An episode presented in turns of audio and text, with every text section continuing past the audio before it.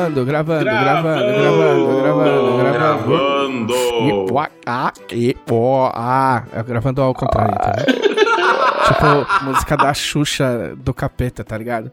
E. Ah, é. ah. É. Vini, você tem uma história pra contar, né? Ah, então, falando em Xuxa, que estava na Bienal, vou falar da volta da Bienal. Caralho, caralho, que segue, hein? Tipo, um profissional do jornalismo. É, é um, um link atrás de link atrás de link. Esse que é o tal do hiperlink. Motolink. Não, basicamente assim, pra quem acompanha nas redes sociais, sabia que a gente tava na Bienal de São Paulo. E nós fomos pra lá no dia primeiro, se eu não me engano. E assim, pra, ah, o evento é sempre uma coisa muito legal. Nós gostamos muito de fazer evento, tanto que nós vamos em evento. Mas evento também é uma coisa muito cansativa. A gente chega lá, a gente monta o stand. O Thiago tem sofrido bastante com isso nos últimos tempos. Nossa, montagem de stand é uma coisa, assim, assustadora. As pessoas não sabem, né? Eu nunca tinha, antes de fazer evento, eu não sabia que os stands tinham que ser montados, entendeu? Eu achava que você chega lá e, tipo, Já tava lá, né? Já tava. Chegava tudo. Aí são todos os, são os dias atendendo as pessoas, falando com gente, que tipo, é, é incrível, vão nos ver em eventos. Ah, mas aí quando acaba tudo isso, nós estamos destruídos, nós somos só uma casca do que costumávamos ser antes. sim, nossa, Sim. é. Nós só queremos tomar um banho e dormir por 48 horas. Sim. Aí a gente, então onde a gente a gente tava lá no domingo, terminamos o evento, jantamos, e na segunda-feira, geralmente a Jambô nos dá um dia de folga depois do evento. De preferência na cidade que a gente tava dando o evento pra gente poder passear, porque não temos chefes legais. E à noite a gente pegou o avião pra ir embora. Então nós estávamos lá, eu, o Maurício, a Cássia e a Priscila, que estávamos no evento, no aeroporto de Guarulhos. Pegamos nosso aviãozinho e viemos pra Porto Alegre. Só que não. Não, detalhe que, detalhe que eles pegaram Guarulhos. Pai, que, que hora que era o voo? Era nove e meia. Ah, então foi tranquilo. Mas, tipo assim, Guarulhos é um rolê. Entendeu? Só de São Paulo, tipo, é outra cidade. De São Paulo até o aeroporto de Guarulhos é tipo uma viagenzinha. Só pra ficar claro que quando o Teresa fala outra cidade, não é um porto de expressão, é literalmente Não, é cidade. outra cidade mesmo. tanto, que eu, tanto que eu prefiro sempre que eu posso pegar Congonhas, que é no meio da cidade. Ah, e assim, o avião tava indo e eu acho que foi o voo que eu fiz com mais turbulência. Toda hora o comissário, ah, ah, vamos parar de turbulência, não, não se mexam. Rezem por seu, rezem por seu irmão. É, é, Você ficou do lado de quem? Eu fui do lado de estranhos. Ah, ok. É porque assim, ah, eu e o Maurício fomos do lado de estranhos e a Cássia e a Priscila são uma entidade só. Então elas andam juntas. Sim, verdade. Então é. Eu deve estar do lado do Banco Brasil que tinha um velhinho do outro lado do Banco Brasil. Um velhinho que ficava empilhando comida, sacolas de comida do lado do Banco Vazio, porque ele ia comendo as coisas jogando lá. Ah, mas, né? Mas essa é a melhor forma de morrer, né? Do lado de estranhos, realmente. É, é E tranquilidade. lá eu, feliz da vida, assistindo meu filme duvidoso da Jennifer Lopes, enquanto o voo não terminava. E isso começa a ficar estranho, porque o voo começa a durar demais. Primeiro eu tentei ver o filme do Batman, achei chato, depois fui pro da Jennifer Lopes. Ah, uma carteirinha nerd sendo caçada nesse exato momento, tem consciência Por- disso. É um voo rápido, né? Esse é um voo de quê? Uma hora? Uma hora e É meia? uma hora e vinte. Duas horas, uma hora, Uma hora e duas horas. vinte. Não, duas horas é, é bastante. Normalmente é uma hora e vinte, uma hora e meia, uma hora e quarenta estourando. Então, eu vi esse filme, eu vi um pouco do filme do Batman e quase o filme todo do Jennifer Lopes, que tinha duas horas. Então esse voo aí deu mais volta do que você imaginava? Sim, o voo ficou dando volta. Daí o, o, o piloto vira e fala: A gente, o clima em Porto Alegre não nos permite descer lá.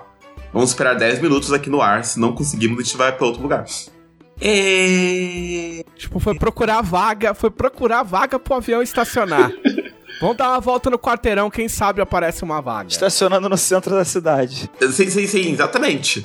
Ah, e a e a estação do Guaíba, do Guaíba. Aí ele voltou pra. Não conseguiu e voltou pra Florianópolis. Então estávamos lá, eu, o Maurício, a Petra e a Cássia. Eu, nos últimos dias do evento, dormi na casa do meu irmão, então eu tomei um banho logo antes de ir para o aeroporto. O Maurício, a Cássia e a Petra ficaram no Airbnb. Eles tinham tomado banho de manhã antes de entregar o apartamento. Isso já era 11h30 da noite. Nossa, cara. Provavelmente os três poderiam ser usados como armas químicas naquele todo do campeonato, coitados. Aí ele se identificou a conversar, tinha duas opções, que era ou vir de ônibus pra Porto Alegre e pegar cinco horas de ônibus de Florianópolis a Porto Alegre, ou tentar ir de avião. Um voo que ia acontecer pela manhã, só que pra pegar o voo, como a empresa queria nos dissuadir de pegar um, um outro voo, era mais barato pra eles mandar todo mundo no ônibus e resolver isso logo, tinha uma fila gigantesca com uma pessoa só atendendo. Então ficamos lá, nós, esperando o Maurício conversar com o pessoal do, do aeroporto, da, da companhia aérea. Daí tinha a opção de fazer um voo de manhã, que saía 5 horas da, 6 horas da manhã de Florianópolis para Porto Alegre. E ir para um hotel e, ficar até, e voltar para pegar o voo. Ou pegar um voo à tarde que faria uma escala no Rio de Janeiro. Caralho. Porque um voo sai de Florianópolis para ir para o Rio de Janeiro para ir de Porto Alegre, não sabemos. Escala no Rio de Janeiro, que loucura. mano. A escala é mais longe do que o destino final. Sim. Porque o, o- o ônibus pra, de Florianópolis para Porto Alegre era um ônibus de 5 horas de viagem. Deve dar umas 3, 4 horas de carro. É, é perto, são cidades perto uma da outra. Mas não é perto, assim não. Ah, não, mas assim, elas, É um rolê, mas é perto. mas são 3, 4 horas, assim, é, é distâncias entre capitais do país é uma distância curta. Acho que deve ser tipo, tipo São Paulo, Curitiba, talvez. É, por aí. São esse Paulo. Curitiba, acho que são seis, eu acho. Uhum, são 5, 6 horas. É, São Paulo e Rio são umas 6 horas também. Ah, sim, são, é, é perto sim, você consegue fazer isso num dia e ficar tranquilo. É, um cochilo. É, um cochilo. Aí a gente optou por pegar o avião, só que daí, como o pessoal não quis pegar a escala no Rio de Janeiro, eles decidiram dormir no. ir para o hotel duas da manhã, que foi quando acabou tudo isso, para voltar para o aeroporto às 5. Eu sentei no restaurante da, da refeição que o hotel que, o, que a companhia aérea deu pra gente, comi minha refeição vinha. E fiquei vendo o TikTok até a hora de. Nossa, eu tô muito velho querendo ser jovem.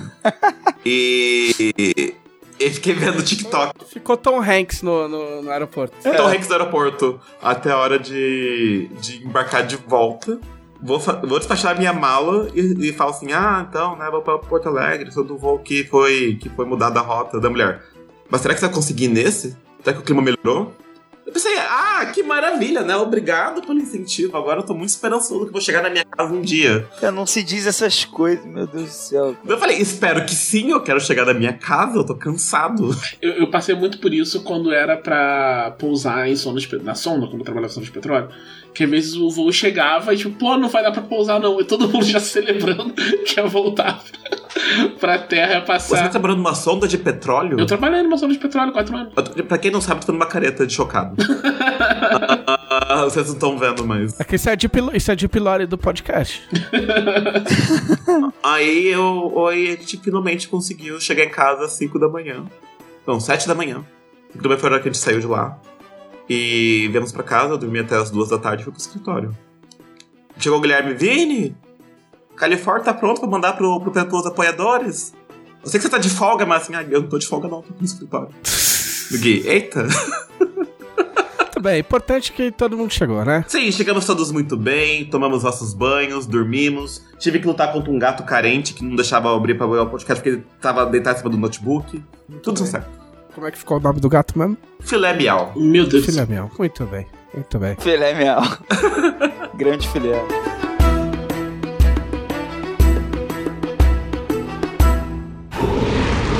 Podcast Dragão Brasil.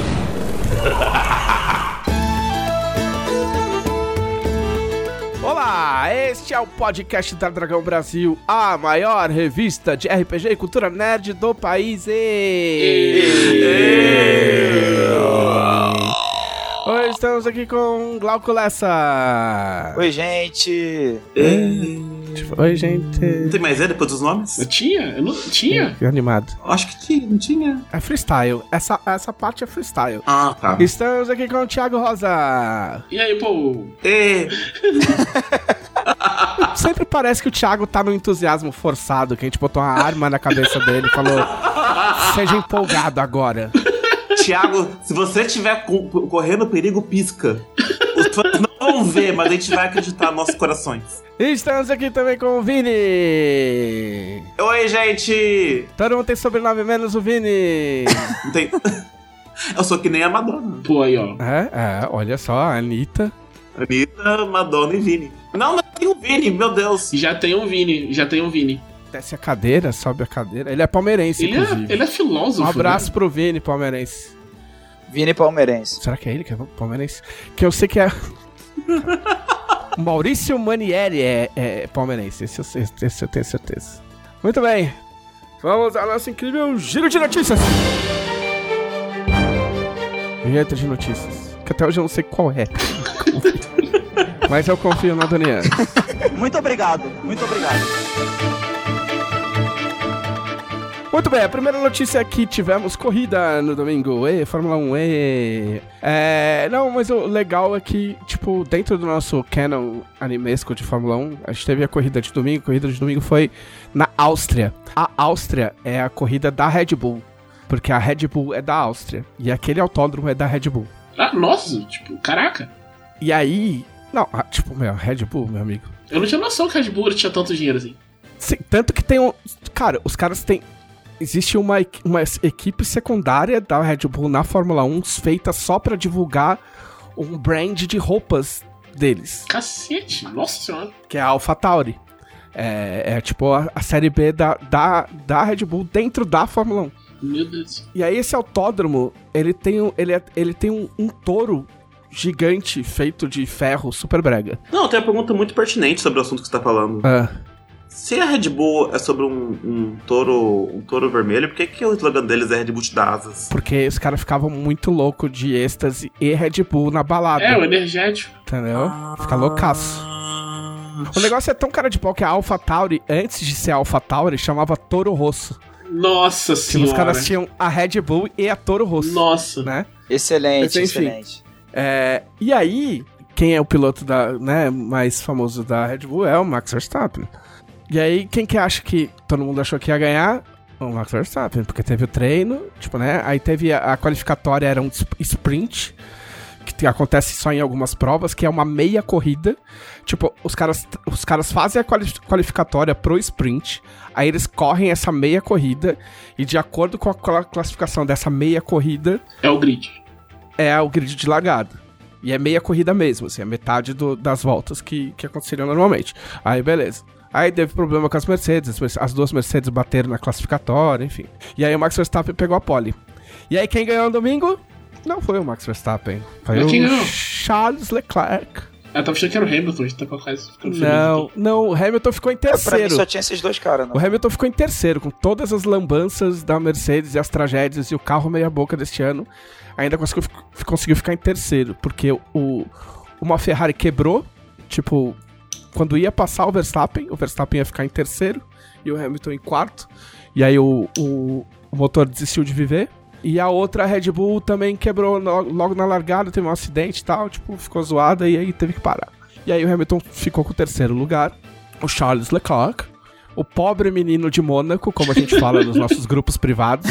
A gente tem, a gente tem várias piadas internas sobre, sobre a, a vida sofrida A vida de. Charles Leclerc nas ruas de Mônaco, É, realmente. entendeu? Roubando croissant das, das, das mesinhas, dos cafés pra poder comer. Ainda bem que a Fórmula 1 deu uma, uma oportunidade, É, né? morando num colchãozinho no túnel, naquele túnel do, de Mônaco e tal. e, e aí ele ganhou. Só que a grande graça desse, desse rolê é que, assim, como é tudo da Red Bull e, e o design dos bagulhos é livre, os caras fizeram um pódio pouco convencional. Porque normalmente o pódio da Fórmula 1, ele, é- ele é um pouco, pare- de certa forma, proporcionalmente, é meio parecido com o da de Olimpíada, assim, tipo, é, meu, é um, é um micro degrauzinho, um mais em cima que, pro- que o outro e tal. Só que esse da Red Bull, os caras fizeram assim, ó, o primeiro e o segundo, tipo, e quase iguais, e o terceiro, tipo assim, muito alto. O primeiro, muito alto. Achando que o quê? Que o Verstappen ia ganhar, lógico, tá ligado? Sim. E aí ele perdeu. E aí ficou, tipo, muito engraçado, né? Ah, teve uns problemas sérios e escrotíssimos ah, na torcida da Red Bull. Tipo, eu tô falando da Red Bull porque foi documentado. Teve problema de assédio, que já aconteceu aqui no Brasil também. Teve problema de assédio. Teve uma treta que queimou. Tipo, os caras. Porque assim, os, os fãs do Verstappen vestem laranja porque ele é, ele é holandês. E aí os caras queimando o boné da Mercedes Que isso, Brasil? tá ligado? Tipo, só que assim, mano, Fórmula 1 é um bagulho de quem tem dinheiro pra ir, tá ligado? E esses boné aí, tipo, é, é super inflacionado, tá ligado? É tipo boné de 250, 300 real. Se não mais. E os malucos queimando boné como se fosse, sei lá, torcida organizada dos anos 80 no Brasil, saca? Porque isso, não- isso não acontece nem. O, o Thiago gosta de futebol, ele sabe, isso não acontece em torcida de futebol. Uhum. Você queimar a camisa do adversário. Tipo, não existe, existe. Existe um respeito mesmo na treta, tá ligado? E os caras fazendo isso aí, a galera ficou meio de cara, assim. A gente, obviamente, né, com todos os. O podcast tava meio atrasado, a gente não chegou a comentar as bosta que o, que o Piquet falou do Hamilton, pau no cu do Piquet, só pra. É isso aí. É. Caso, caso alguém saiba quem é Nelson Piquet, mas tudo bem. Se não souber, não. É, tá se não souber, não tá perdendo nada. Nossa, porque. Não, nunca ouvi falar. É. É um não. fracassado. É, é, ele é, ele é o sogro do Verstappen. Ele é o sogro do Verstappen. É, não, mas até vão vão defender um pouco o Verstappen. O Verstappen até, que- até que dentro do modus operandi Verstappen de ser, ele até deu umas declarações boas a respeito. Ele condenou e tal, mas falou, mas o meu, mas meu sogro não é racista, né? Tipo, pô. Mas, mas não acho bom, não acho que legal o que tem acontecido. Mas ele não é racista, não é, gente? Não, Porra. racista, ele tem amigos negros. O cabeleireiro dele é negro. Oh, gente, vai, porra. Tem culpa de ser branco e namorar com a filha dele, porra. Completando o kit desgraça ou não, né? É, tá rolando várias, vários, como é que se diz? Várias denúncias contra o Vince McMahon, dono da, da WWE. Que a gente sempre sabe que é um canalha e que a WWE não é flor que se cheire, mas a gente gosta das lutinhas. Porque os lutadores não têm culpa. Então, tipo, descobriram aí um tempo atrás que ele é. que, que teve uns, uns lances de acordo extrajudicial, de, de assédio com acordo pago em dinheiro, blá blá blá. E esses Ih. dias. É. E aí a WWE não é só dele mais, né? Existe um grupo de investidores e esse grupo de investidores tá mandando fuçar e tentando achar mais coisa aí, parece que tá aparecendo. E aí ele foi, ele tipo, assim, ele foi cosmeticamente afastado do comando da WWE, quem assumiu foi a filha dele, né, que, que era do corpo diretivo ali, mas tinha saído meio, de um jeito meio esquisito há pouco tempo, então tá, tá tudo meio nebuloso. Tem muita gente torcendo pra ele ser escorraçado da WWE de verdade, pra ver se o negócio melhora. Porque, e- embora ele tenha construído tudo, quer dizer, construído tudo nessa, né? Porque é- é- a WWE ele já é, ele, ele é dono da segunda geração da WWE, né? É uma dinastia o bagulho. É, mas enfim, embora, embora ele tenha os méritos dele, meio que já deu. Tipo, meu, é um bagulho meio cansado, tá? Então, ficam aí nossos votos para o, o Vince. Não necessariamente bons votos. e aí, pra terminar, eu queria só contar. Eu, eu acho que eu não contei no podcast, agora me deu um bug do milênio. Mas eu acho que eu não contei o caso do, do Ezequiel e do Elias. Agora, agora me deu um branco, eu não lembro se eu contei ou não contei. Eu acho que não contou, não. Eu acho que não. Eu acho que eu não contei. Se eu já contei, olha só, vou contar de novo. Tá ligado? É que é uma daquelas picaretagens ótimas da WWE. Eu contei isso em algum lugar, eu não lembro. Mas enfim. Tem um lutador que é o, o Elias. O Elias era um lutador que era, tipo, meu, um, um- um cara meio. meio roqueiro e tal. E, tipo, ele, ele entrava com violão. Ele entrava com violão no, no ringue, tocava, as pessoas vaiavam. Aí ele virou face e a galera começou a curtir pra caralho. Só que como tudo que acontece na WWE, eles expõem demais. E, e aí o bagulho foi caindo e tal, o cara foi meio que... ele- eles vão sabotando a popularidade do cara, é um negócio muito doido, assim. E aí ele foi encostado. E aí, tipo assim, aí do nada apareceu um cara que é o Ezequiel. Quem é o Ezequiel, Glauco? Não faço a menor ideia. É o irmão mais novo do Elias. Que nada mais é que o Elias sem barba. Os caras pegaram o maluco, cortaram o cabelo dele, tiraram a barba, botaram o cara no ringue e o cara apareceu falando: Olá, galera, eu sou o irmão do Elias. eu sou o irmão mais É- novo dele. É tipo aquela situação de RPG quando o seu personagem É. morre e você cria um personagem igualzinho. Exato. E aí, tipo assim, cara, todo mundo, a hora que viu a primeira vez, falou: caralho, meu, eu não tenho. Não acredito que os caras estão mandando essa. Eu, E aí, eu tô maravilhado com a cara de pau. Eu tô, tipo, incrível. Eu, eu queria ter visto isso. Pois é, e aí, e aí. Só que eles ganham pela insistência. Tipo assim, eu não gosto, mas um amigo meu que gosta muito de Chaves, ele fala que o Chaves te ganha pela insistência. A piada é ruim, mas repete tanto que você acaba dando risada. Então, é o mesmo esquema. E aí eles começaram a fazer, investir nos negócios, na, na narrativa do cara, e aí mostrar uns- umas entrevistas dele falando, falou assim, pô, não, meu irmão que me levou pra ver o lutador tal quando eu era criança, e a gente lutava, fazendo umas coisas meio documental, assim, tá ligado? E a gente lutava em casa, pô, e meu sonho era, era crescer e virar lutador, e depois quando meu irmão virou lutador, eu queria ser igual ele, e agora eu tô aqui na WWE, blá blá blá. E aí, lógico, eles botaram um outro lutador, que é o Kevin Owens, que é o cara que chega lá e fala: Não, cara, vocês estão malucos, esse cara é o Elias. tá ligado? Ele só tirou a barba e cortou o cabelo, vocês estão doidos. E o cara, não, galera, eu sou o Ezequiel, eu não sou o Elias. O Elias vai falar agora no telão. Aí, olha o meu irmão aí. Aí aparece o telão, aparece o Elias de barba, não sei o que lá, falando, e aí, meu irmão, pô, boa sorte na, na luta aí, não sei o que. E eles ficaram nesse jogo. Até um dia que o cara falou, falou assim, não, então, tipo, semana que vem o Elias vai voltar e não sei o que. E aí ele volta. Que os caras botaram uma barba bem feita nele e tal, não sei o que, uma peruca, sei lá eu. E aí aparece, toca violão e tal, e vai embora. E, tipo, depois volta o Ezequiel. E eles estão nessa, nessa treta. E aí a galera comprou muito a brincadeira, tá ligado? E aí o negócio que era muito idiota acabou ficando muito legal. E lógico, a WWE vai estragar, mas, tipo assim, enquanto não estraga, é um bagulho muito louco. Porque, tipo assim, você começa a se perguntar, tá ligado? Tipo, mas isso. Tipo, não, né? Porra, não, eu tô vendo que é o cara, tá ligado? Tipo assim, mas eles, eles falam com uma convicção que é, tipo assim, uma convicção de, de sei lá, de juiz brasileiro, assim, saca? É. E é muito bom, cara, e é muito legal. Tomara boa sorte aí pro Ezequiel. Estão falando que vai aparecer um terceiro irmão agora. Eu tava até procurando se Elias e Ezequiel eram irmãos na Bíblia mesmo, porque são dois nomes bíblicos. Pode ser. Deve existir Mas alguma... eu não.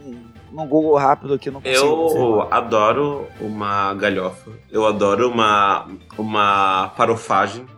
Então eu tô achando tudo isso maravilhoso. Não, assim, é, é- meu, depois eu vou mostrar uns vídeos pra vocês dele falando. tipo, e, meu, é, é, sabe aqueles caras que ficam muito feios sem barba, tá ligado? E que é nitidamente uma versão do outro cara muito feio. Tipo, é muito bom. É muito bom. Mas esse aí foi o nosso giro de notícias. Não teve notícias de game hoje, hein, gente? Sinto muito. Vocês vão ter que procurar na Tem, internet. tem uma notícia de game bacana. Teve, Pode falar. Teve o Big Festival, né? Que tava meio desacreditado e tal, porque teve, tinha uns patrocinadores Que é pessoal. evento nacional. Evento nacional. Tradicional, né, até. E aí ele foi. Ele teve os patrocinadores muito fora do que ele costumava ter, e tava todo mundo meio desacreditado. E aí um brother, um, um- game designer, registrou uma palestra lá. E ele falou, ó, vou falar de tal coisa. E beleza. Aí chegou na hora da palestra e falou, gente, eu menti. Minha palestra é sobre como os, os patrocinadores são os vacilões. Sim. foi, foi, o, foi o Mark Venturelli. isso, isso aí. Ele é. Ele, ele é brasileiro, ele é, ele, é, ele é do pessoal que fez o Chroma Squad. Eu adoro esse jogo, adoro como ele É. E, e aí ele deu essa, esse golpe nos caras. Saiu na, não na. PC Magazine. Você não Kotaku. Eu fiquei tipo, É. caraca. Tipo, Saiu na PC Magazine e tudo a, a, a palestra que ele deu lá. E ele disse que, ele disse que abriu o jogo pros. Eu li a matéria da PC Magazine, ele abriu o jogo pro pessoal do, do evento, né? Ele falou pros caras, falou assim, olha, eu vou fazer isso. E os caras, tudo bem. Mas disse que, disse que os patrocinadores não ficaram muito, fel muito felizes, mas que o pessoal do evento, que ele conhece os caras e tudo, disse que o pessoal do evento, mas, tipo, pro evento é legal. Na real, tipo, eu deixava também. mas os, os patrocinadores. não ficaram felizes, não. Porque, é, porque é- NFT é uma zica. Mas aí, então, teve notícia, tá vendo? Teve notícias de game. Muito bem. Então, agora vamos à nossa sessão tradicional que vocês fizeram na semana passada. Ah. Ah, É, que vocês fizeram na semana passada? Batman. I'm vengeance.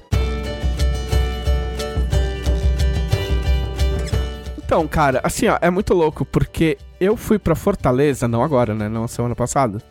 Eu fui pra Fortaleza duas vezes. Eu não lembro em qual das vezes isso aconteceu. Olha que legal.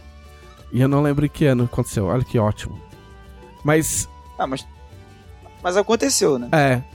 Mas eu, eu conversei com. A gente conversou com, com, com um amigo lá, que é o Jimmy, que trabalha num jornal lá do, do- de Fortaleza. E ele falava pra gente assim: falou, cara, vocês têm que fazer um podcast. Porque podcast, meu, esse negócio vai explodir de novo. É e o não vai futuro. demorar. Sem zoeira.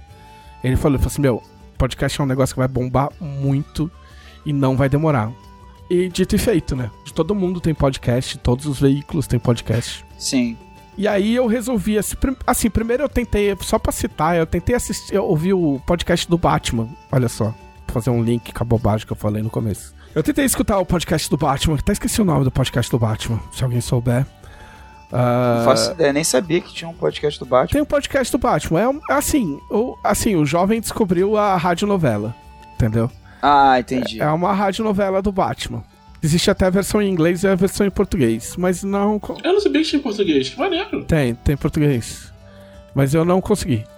Porque. Tem, um- tem um desses que eu quero muito ver, que é do Gavião Arqueiro. Só que é do Gavião Arqueiro do, do Old Man Logan. Mas é, não, calma, mas é um podcast? É um podcast. Eita. É, eu- puta, eu, eu vou tentar achar aqui o nome do podcast do Batman. Peraí. Batman. Eu achei em inglês. Unburied. Não lembro como é que tá em português. Desenterrado. Desente- É, não, mas eu não sei se tá assim, né? Você achou assim? Não, não, só tô, Batman tô, desenterrado. só tô traduzindo literalmente porque É. eu achei engraçado. Ah, mas é Batman desenterrado mesmo. É Batman desenterrado. Não, pera. Agora eu achei em espanhol. Porra, tem tudo quanto é idioma. Olha aqui, ó. Un asesino serial aterroriza ciudad gótica. Pero en esta ocasión Batman ao vendrá al rescate. Eu tô parecendo o Mike Patton falando espanhol. Mas essa, essa descrição aí é uma sexta-feira, igual. Pois é, puta, acho que eu vou tentar ouvir espanhol. Não, mas a, a moral é que assim, é que o bagulho eu achei muito gráfico, entendeu? Tipo, começa é uma Ah. autópsia de uma mulher. E aí o cara começa a narrar como é que a mulher, como é que o cara matou a mulher e os órgãos da mulher. Eu achei meio, meio sei lá. Tipo, parabéns pra, pra galera que fez a produção e tal, que não tem nada a ver com o assunto, mas. Mas a parte de. Ah, eu não sei. Achei muito. Não rolou. Muito. É, é. É. Que sou jovem, quero ser dark, tá ligado? Cara pesando os órgãos, tá ligado? O barulho dos órgãos, entendeu? Tipo, acho que podiam ter dado uma maciada antes de começar o negócio, né? Pois é, negócio de barulho, de coisa mexendo em órgão, sempre É. me deixa mal pra caraca, cara. É um negócio nojento. Não, é tipo, e aí, tipo assim, começa a narrar como ela se sentia, ai, ela queria não sei o que, e não sei o que lá, e blá blá blá, tipo. Eu achei muito. Sei lá, feito pra, pra jovem que frequenta o cemitério. Ed. É, é, é, é, é, exatamente. Jovem que gosta de Death Note. Ai, credo. Eu já fui esse jovem. Ai, credo. Enfim, e aí eu resolvi escutar o podcast do momento, que é o podcast da Mulher da Casa Abandonada. Eu vi o primeiro. Eu não ouvi ainda. Eu também não. Então, mas eu posso estragar?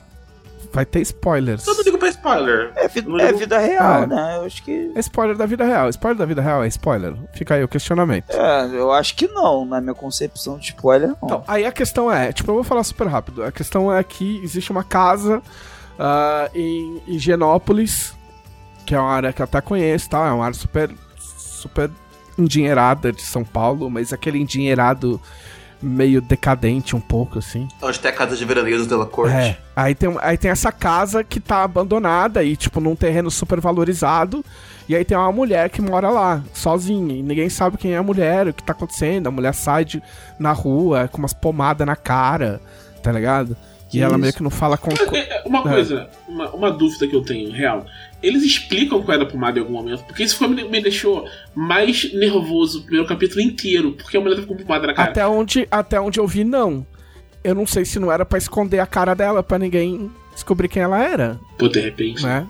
E aí, assim, começa meio esquisito. Eu falei, puta, mano, não sei se eu vou ficar ouvindo isso, porque a mulher começa querendo brigar com os caras que estão cortando as árvores. Aí, tipo assim, dá a impressão no começo que o cara só vai investigar a vida de uma mulher meio doida, tá ligado?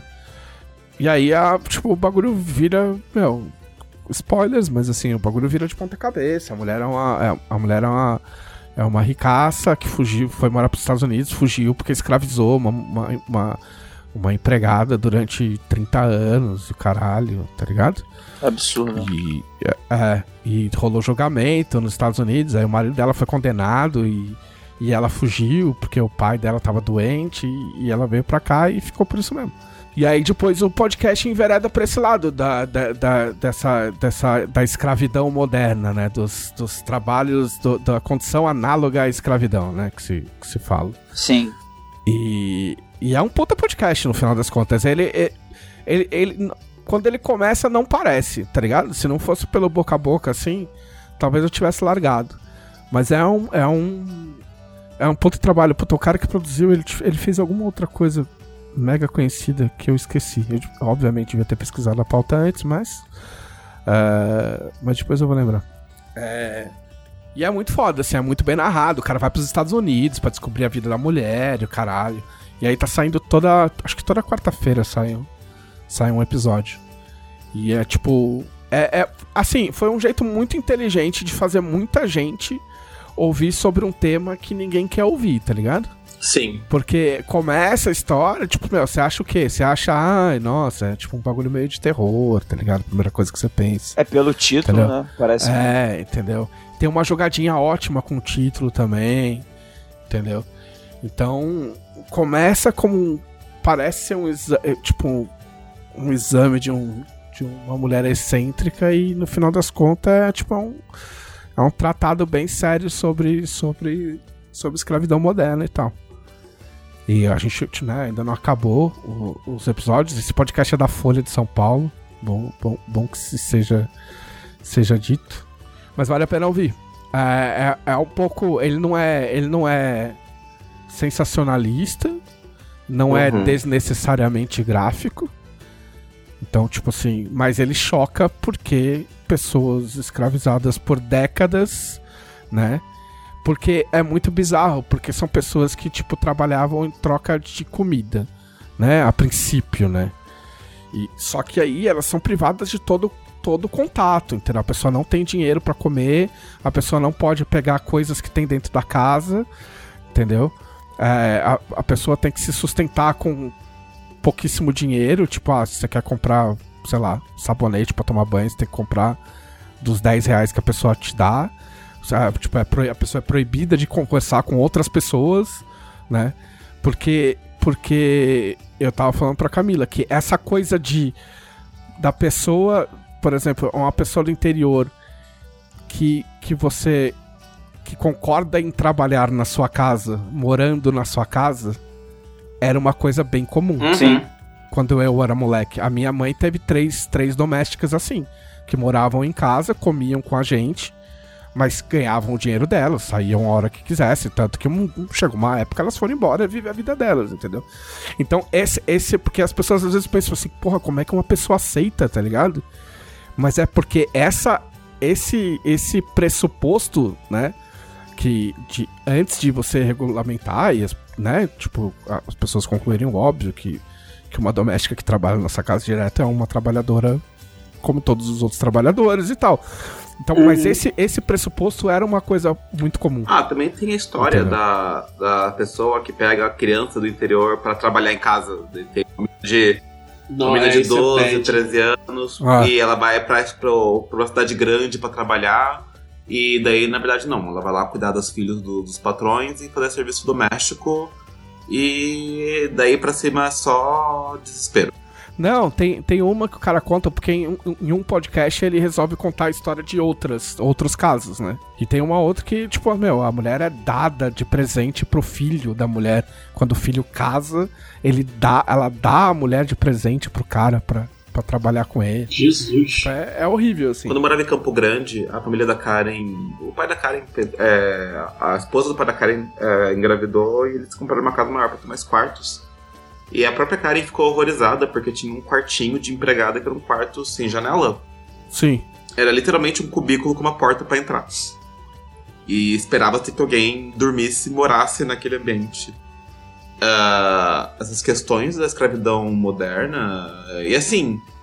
É de- é se pensar que a pessoa que encomendou aquela casa não percebeu isso, o arquiteto que projetou aquela casa não percebeu isso, a imobiliária não percebeu isso, que tinha literalmente um quarto pensado pra alguém dormir que não se dava ao luxo de ter uma janela Sim. a questão. É até interessante esse podcast ter surgido agora. Eu não assisti ele, mas eu acompanhei no Twitter a repercussão e acompanhei sobre o que, que ele era de fato também na, na repercussão. Porque nos últimos anos a gente teve muita notícia que viralizou de pessoas que foram encontradas 20, 30 anos depois, morando na casa de alguém porque foram Sim. escravizadas, foram forçadas a casar com o velho da família pra ganhar uma pensão que é pros filhos, esse tipo de coisa absurda que infelizmente acontece bastante no Brasil. Sim. É, então, só pra fechar, a, a produção é do Chico, Chico Felite, o nome do cara. Ele é conhecido porque ele fez aquela. a- a- ele resgatou a história do Fofão da Paulista, Ah, sim, sim. Ah, né? Que. que era, que era um rapaz que injetou silicone no, no rosto tal, não sei o que, e era um morador de rua. E ele maquiava o rosto tal. E eu, eu vi 500 vezes o Fofão da Paulista. Era, tipo, muito mitológico, assim. Só, só pra ficar muito claro, a, a família da Karen comprou a casa com quarto sem janela, tá? A casa, eles não construíram a casa desse jeito. Tá? Quem distorceu o que tá sendo dito, tipo, não, mas compraram a casa... Mas enfim, vale a pena, vale a pena escutar. É, não, é um, não, é tra- não é de um jeito chato, é tipo, é, tipo, é um tema horrível ah, mostrado de um jeito legal de escutar. Então, e- e, tipo, não desanimem por saber do que se trata. Porque às vezes a pessoa fala, ai, mas então fala disso, não é de uma casa mal assombrada, não quero. Não, vai ouvir arrombado. Eu, eu Ah, acho legal porque surgiu uma, uma, uma discussão no Twitter, pra variar, né? Sobre esse podcast espetacular. É, tipo assim, ele tá explorando a tragédia e tal, né? E aí, eu só, eu só queria comentar sobre isso rapidinho, apesar de ainda não ter ouvido o podcast, mas tendo acompanhado a, a- as pessoas ouvindo e tal, que eu, eu acho que a gente é, ficou tanto. se acostumou tanto a ter coisas realmente trágicas sendo espetacularizadas, não só na TV, quanto na internet mesmo, aham. que quando rola um trabalho desse, que é super responsável e tal, que preserva a identidade de pessoas fragilizadas, que, que joga luz sobre o tema, não pra virar entretenimento, é porque é pra fazer de um jeito interessante, mas que ainda é sério. Aham. As pessoas começam a confundir, começam a achar que tudo é, é, é, pra, é espetacularização. Não, é que as pessoas estão acostumadas com pseudo-jornalismo feito por pessoas que não são jornalistas. Exatamente. Ou com jornalis- no jornalismo sensacionalista, que é você abrir o G1 e você dar de cara com um vídeo do cara tomando tiro. Entendeu? E elas acham que é, jogar luz sobre qualquer coisa que seja trágica ou ruim vai ser, vai ser a mesma coisa que isso. E não é. Né? O jornalismo tá aí pra fazer isso, na verdade. né? E a pessoa não, não precisa ouvir se ela não quiser. também, Exatamente, tem isso, ela- é. entendeu? Então as pessoas envolvidas, elas. E assim, a gente tá falando de uma mulher, tipo, porque agora estão. Agora estão tirando. indo lá pra tirar foto. Na, na casa, aí diz que estão perturbando os vizinhos. Tem gente fazendo cosplay da mulher, tá ligado? Tipo, É que aí é, era o que eu tava tentando comentar, assim, né? Isso, isso não é ônus ou demérito do trabalho do cara que, que revelou a história, sabe? Isso é um pouco como a gente. a- quando eu falo a gente, eu falo, é, tipo, a sociedade, não sei. É, como é que a gente se acostumou a consumir certos tipos de, de, de histórias e achar que tudo é entretenimento. sim. Ou, e aí vai ter gente criticando o podcast por achar que o culpado é o podcast, quando na verdade é um comportamento das pessoas, que as pessoas deveriam é, parar pra pensar um pouquinho no que, que é de bom tom ou não você ficar fazendo dancinha das coisas, né? É, e quando na verdade o trabalho, o podcast em si é um trabalho jornalístico que, que é o que seria esperado do jornalismo normalmente. Infelizmente, acaba sendo uma exceção, mas normalmente o jornalismo serviria pra isso. Exato.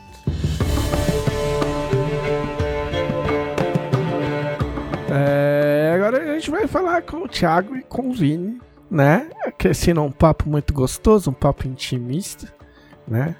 É, uma cor, não. É, Eu ia fazer isso também. é, então a gente tá agora com o Thiago e com o Vini que foram pra Bienal, São Paulo. Participaram da Bienal inteira, certo? Certo. Eu só fui nos fins de semana, não, não fui Você não precisa contar pras pessoas que você é privilegiado, né? Já guarda pra você. Eu fui um dia de noite que teve uma emergência, mas fora isso, não Tá, fui. então vamos explicar o que que é a Bienal. A gente fica falando Bienal, às vezes as pessoas nem sabem o que que é a Bienal. Ah, a Bienal é uma feira de livros. A, a do Rio e de São Paulo são as maiores da América Latina. Que acontece a cada dois anos, por isso que é É Bienal. um ano no Rio, um ano em São Paulo, vai alternando. Um no Rio, um ano, um ano em São Paulo. Tem outros bienais ao redor do país, mas essas duas são as maiores. Tanto que a gente foi na Bienal de Minas também esse ano. Ah, ano passado foi no Rio, em dezembro. Que não é a época normal de acontecer, por causa da pandemia. E esse ano aconteceu em São Paulo, na época que costuma acontecer em São Paulo mesmo. Conta como é que é o processo, tipo assim, beleza, a gente tava falando no começo, tipo, o stand não surge do nada, né?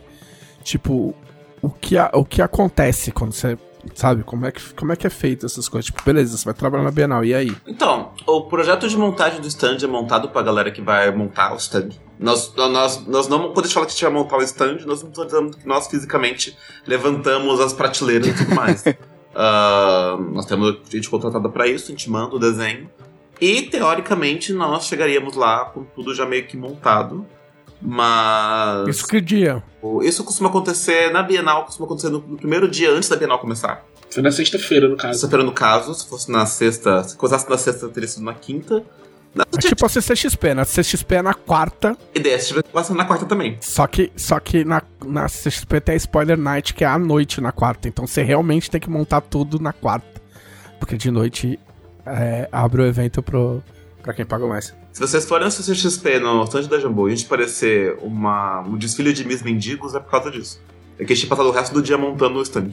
Eu não, eu só chego na hora do. Sem contar que, que nesse, na Bienal, teve, teve um, um rolê lá, né, que é, alguém teve alguma informação cruzada aí que deram o plano errado pros caras montaram o stand todo errado, teve que esperar eles montarem o stand de novo. Aí chegou os livros, os caras estavam montando o stand ainda, teve uma correria. Foi um negócio assim, ali, a gente tirando o livro da caixa, foi louco. Teste estendido. Aí tem isso. Tá estendido. Tem questão Perigo complexo. de que a gente vai lá, abre todas as caixas, foram 300 caixas essa Bienal. E pega os livros e organiza os livros, todos eles, pra ficarem bonitinhos dentro do stand da, da editora. É um processo doloroso, cansativo, que faz doer músculos que a gente não lembrava que tinha. A gente lembra que tem toda vez que tem evento. Tô tendo flashbacks da Bienal do Rio, assim, ouvindo vocês falando. Até a parte dos perrengues de caixa, de, Uhum. de stand, que às vezes monta de um jeito que não era pra montar. tipo, é o primeiro evento grande, tipo, pós-pandemia, não? É, Em São é, Paulo, os- sim. Esses são os primeiros eventos grandes em São Paulo pós-pandemia. Liberou fazer evento agora esse ano. É, foi a PocCon, o. O DOF, DOF e agora a a Bienal. Bienal. E assim, uh, tá indo um pouco da, da área da Jambô, teve também Anime Friends esse fim de semana. Os eventos. os eventos em São Paulo estão todos se, se aglomerando. Cavalando. o povo tá tudo ansioso pra sair de casa e se aglomerar. Até por essa ansiedade, essa Bienal, se eu não me engano, foi recordista de público de todos os tempos em São Paulo. Olha só, sabe não. Eu acho que foi. Tá tudo sendo recordista de público, né? O, o, o, o Campeonato Brasileiro de, de Futebol desse ano é o, é, o, é o que tem o maior público dos últimos 10 A anos. galera tá extravasando, né? A galera tá, tipo, buscando. Às vezes nunca foi e tá indo porque sempre quis ir e ficou dois anos sem poder ir, agora pode. Teve máscara na Bienal? Assim, não era obrigatório, né? Mas tipo, tinha muita gente de máscara. Eu fiquei o tempo todo de Eu máscara. também. No Rio era obrigatório. É, no, no. Rio, no Rio ainda tava obrigatório. Porque era fim do ano passado, né?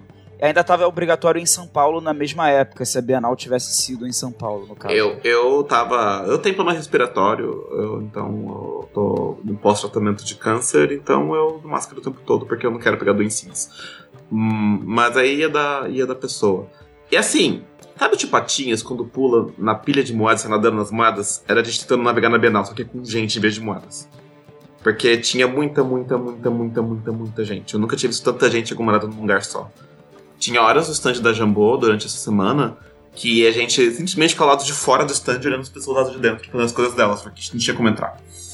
Mas a Bienal, ela, ela é um evento assim, tradicionalmente.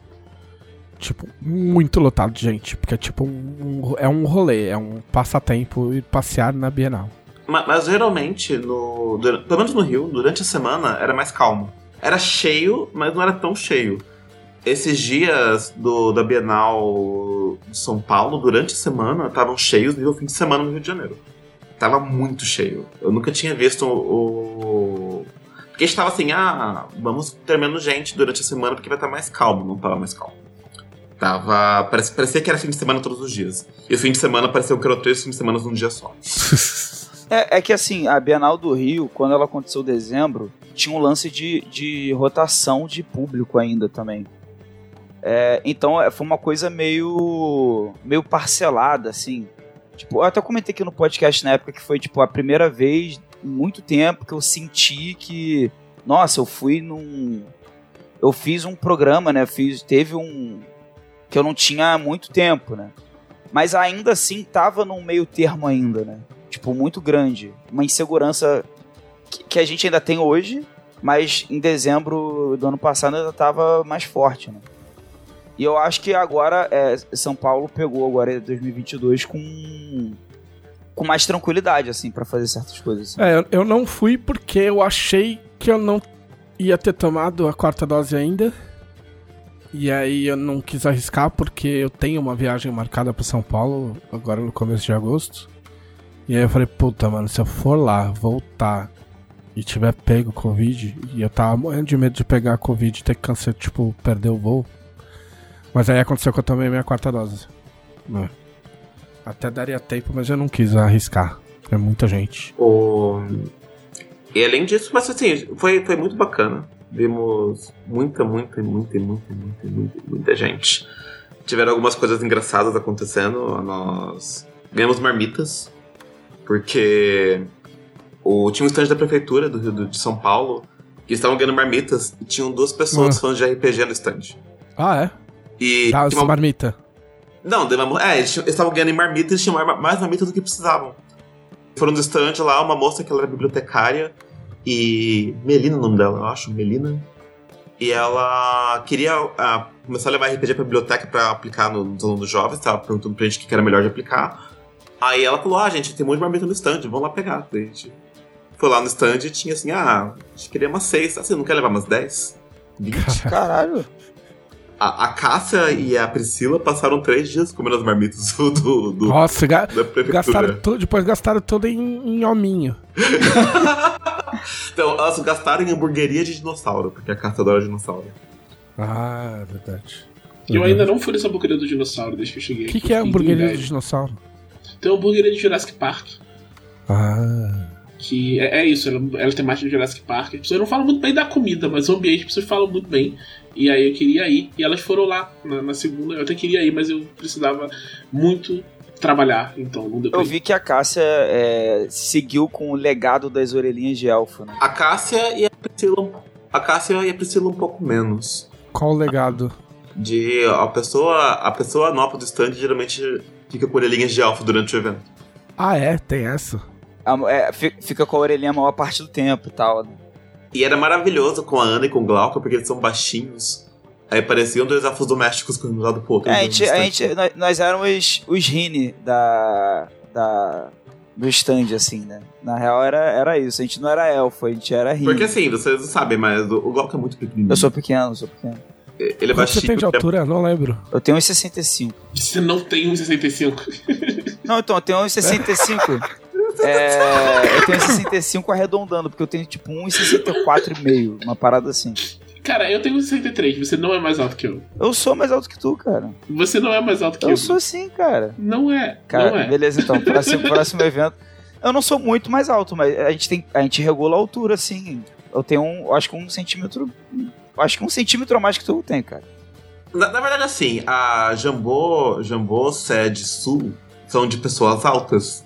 A Jambô sede sudeste tem Ah, o Delo, o Rosa e o Dela, que são todos eu, sou, eu, sou, eu sou dos mais baixos, eu acho que daqui, do- dos Eu homens. achava, o dela, eu achava que o dela era mais alto. Eu achava que o dela era mais alto. Ele, ele parece mais alto. Daqui eu acho que eu sou um dos mais baixos, eu tenho 1,76m. Ah, você não é baixo. É, você não é baixo. Não, eu- assim, do, do, do pessoal daqui, eu sou um dos mais baixos. Entre, tipo, eu, você, o Rafa É, e eu o sou Gui. Eu, Rafa, o Gui. Você, o Ah, Gui e o Rafa são mais altos que eu.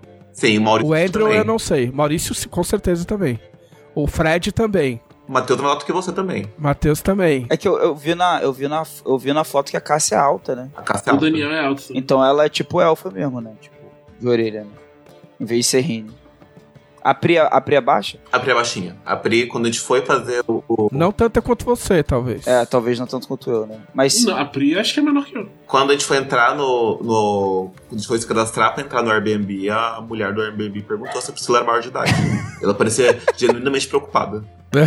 Cara, é- mas assim, eu entendo essa situação. Eu acho que a essa altura só não fazem mais isso comigo porque por causa da minha barba. Porque já teve situação de eu tirar a barba, inclusive aconteceu isso num podcast na época que era ao eu vivo. tirar a barba, o cara tira pra entrar. Eu tirei, lugar. eu tirei, que nem um Playmobil, eu tirei a barba. Que, assim. que nem o cara do, do WWE. É, e aí. Isso, exatamente. esse- nossa, pode crer, é o Pará e o, e o Glauco. E a, e a Quando o galera, Glauco tira sei a lá, barba. eu, eu ia em algum lugar e já me tratavam meio diferente, assim. Só de eu estar com a barba raspada. Nem, nem sem barba, só dela tá. Tipo, máquina 1, assim, já. Já achavam diferente. É, é uma sina. Como alguém que não podia ser de casa sem RG até uns 25, 26 anos, eu entendo bem a Priscila. É, acontece. Sim. Aí na sexta. Ah, do lado do stand da Jambô tinha um stand de brinquedos de madeira. E eles tinham um Jenga gigante. Nossa, isso é muito maneiro. Jenga são aqueles brinquedos que são uma pilhazinha de madeira entrelaçada, você vai puxando e aquilo, cai, e aquilo cai. E quando caía, parecia que tinha, sei lá, que caído o stand do lado. Então, é, Coitada. vira e mexe, alguém tinha um barulhão do nada e as pessoas davam pulinhos no stand da Jambô, assustadas pra ver o que tinha acontecido. No, no Diversão Offline é clássico ter um. Sempre tem. É o mesmo instante. É o mesmo stand. ah, ok. o Thiago, função do Thiago, dizer verdades para o Glauco no podcast. Ué, pô, mas. Eu não sabia, ué. Nunca fui na Bienal Os caras podiam jogar dread com aquele negócio. Aí o Maurício comprou um Jenga gigante e foi aniversário da Priscila na sexta-feira. Da, da Bienal. Quão gigante é isso? Ele deve ter uns 60 centímetros montado. Ah, eu não sei o tamanho do É, Jenga e as normal. peças Então. fazem barulho, elas pesam mesmo. Muito barulho, são pesadas. E. meio glauco de altura. E elas. E, e daí, no aniversário da Priscila de manhã, antes de ir pra Bienal, o pessoal montou o Jenga gigante, cantou parabéns pra ela e jogaram uma partida e acordaram os vizinhos. Muito bem. Além disso, também teve o momento que a gente transformou uma ala da Bienal em Era da Tormenta. Como Que assim? a, a Karen surgiu de. surgiu de cosplay. Começou a se formar uma fila de gente que não tinha Sim, foto com a porque a Karen. Karen ela não consegue mais fazer eventos sem cosplay. Não, a Karen, ela não. A Karen, todas as roupas da, da Karen agora são roupas de personagem, de coisa, alguma coisa. Com qual, qual cosplay que ela foi? Ela fez Esse. o cosplay da personagem do livro Enigma do Sol Oculto, que eu não sei o nome. Sim. Inclusive, inclusive, quem estilizou a peruca foi a Sylvie, que é amiga nossa.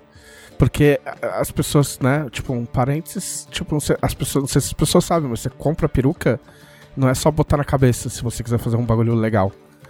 Tipo, a pessoa tem que cortar a peruca e ajeitar a peruca pra ficar do jeito que você Sim. tipo, você quer, entendeu? E aí, tipo, a, pessoa tem que saber fazer isso, não é só pegar uma tesoura e cortar a peruca. E a Silvia é muito boa nisso. E aí eu indiquei a Silvia pra, pra Karen. E daí começou a juntar gente, gente, gente, gente, gente, gente. Daí quando você viu, tipo, tava a vila tava invadindo. Tava, tava invadindo outro stand. E daí a gente teve que ir lá. O, o, o cara pediu pra gente cuidar da fila e tava certo. A gente foi lá e começou a ajeitar a fila pra caber tudo no espaço certinho e tal. E a gente falou assim, gente, meus, lefe- meus lefeuzinhos, venham pra cá, por favor. O cara da tormenta tá tomando, tá tomando uma área que não devia tomar. E a galera embarcou, né, desse Lefeuzinho. Então foi, foi, foi divertido isso também. Os fãs de Tormenta estavam muito empolgados. Isso foi uma coisa bem legal. Mano, eu tô com medo de como vai ser isso na CCXP. Vai Antes ser de louco. É, ah, vai ter vai ser. só o Ordem Paranormal, o Nerdcast RPG, o primeiro CXP pós-Tormenta 20, vai ser tranquilo.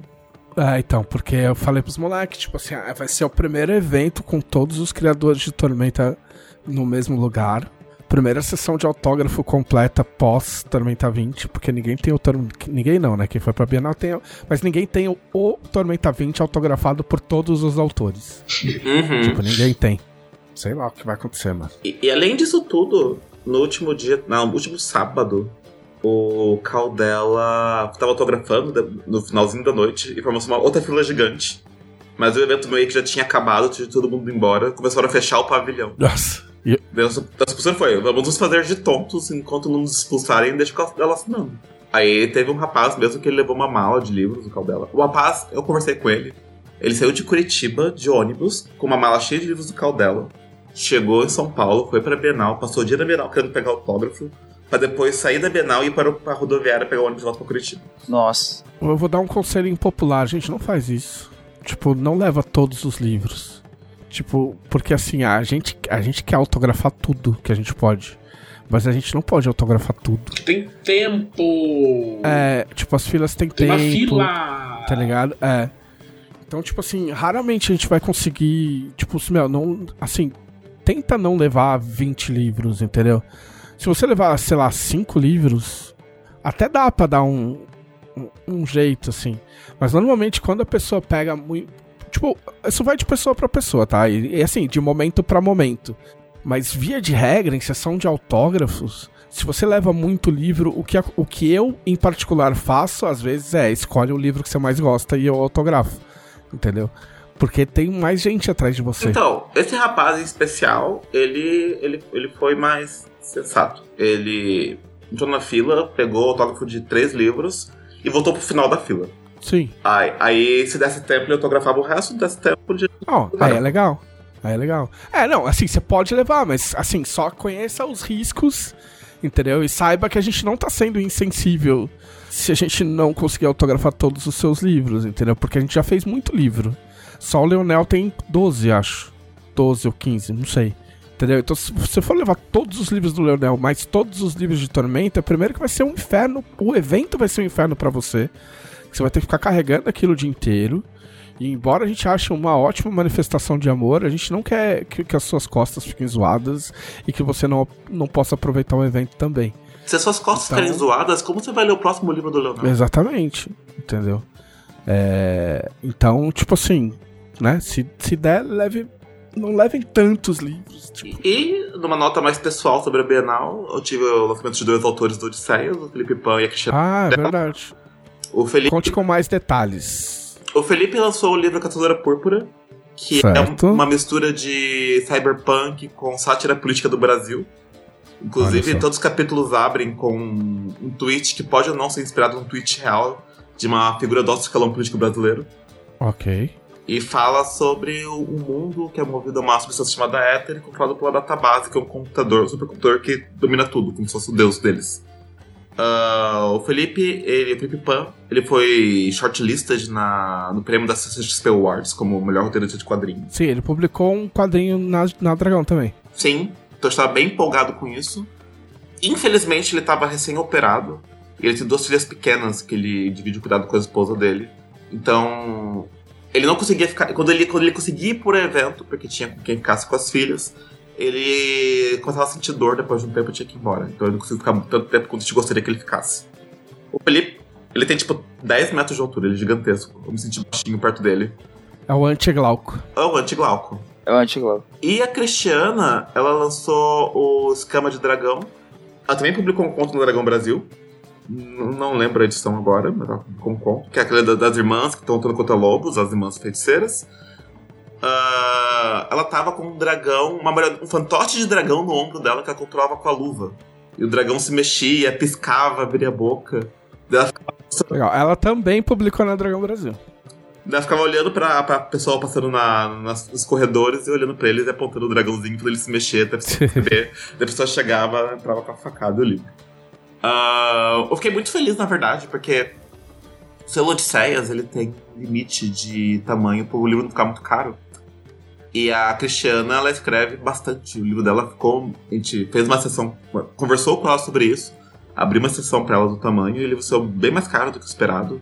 E ainda assim, eh, vendeu feito água. Ela, ela vendeu... so- Sobraram cinco livros. A gente levou 200 livros dela, sobraram cinco pra vender. Foi, tipo, muito bom. Foi muito, muito, muito. E, e você teve o lançamento Califórnia? Não. O Califor foi. O Califor Então são 2 três livros com editoria de Vinícius não Mendes. são, Não? não são mais. Teve o Dritz 8. Ah, não, mas eu tô falando de material original. Ah, tá, tá. Mas original foram três. Foram o Califor 2, que tá lindíssimo por dentro. Eu não vi ainda. A gente teve que quebrar a cabeça pra conseguir colocar ilustrações coloridas dentro do quadrinho. Então. Sim. Gente, eu agradeço muito quando as pessoas vêm me falar de Califórnia, mas é, eu, tipo, eu fico muito feliz, mas eu não fiz absolutamente nada nesse, nesse, nesse volume. Fez sim, me deu um puxão de orelha falando que a ponte tava muito grande. Tava mesmo. Sim, eu dei uma dica da fonte só, da diagramação, mas de resto eu não escrevi nada, é tudo, tudo mango. Tudo mérito do mango e do Vini que editou. Mas, assim, ficou linda. Ficou lindíssima. A ilustração de capa ficou muito bonita.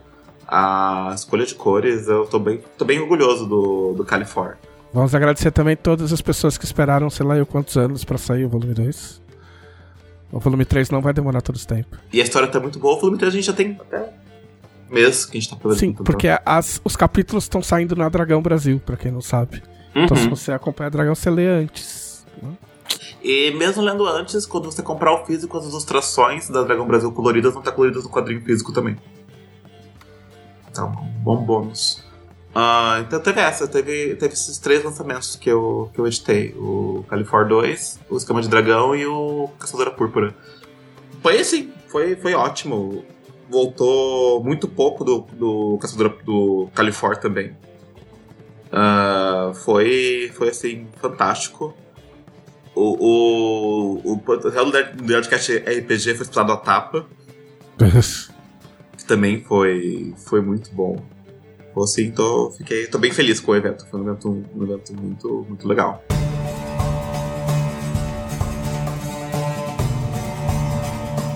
Thiago, o que que você viu de, de legal?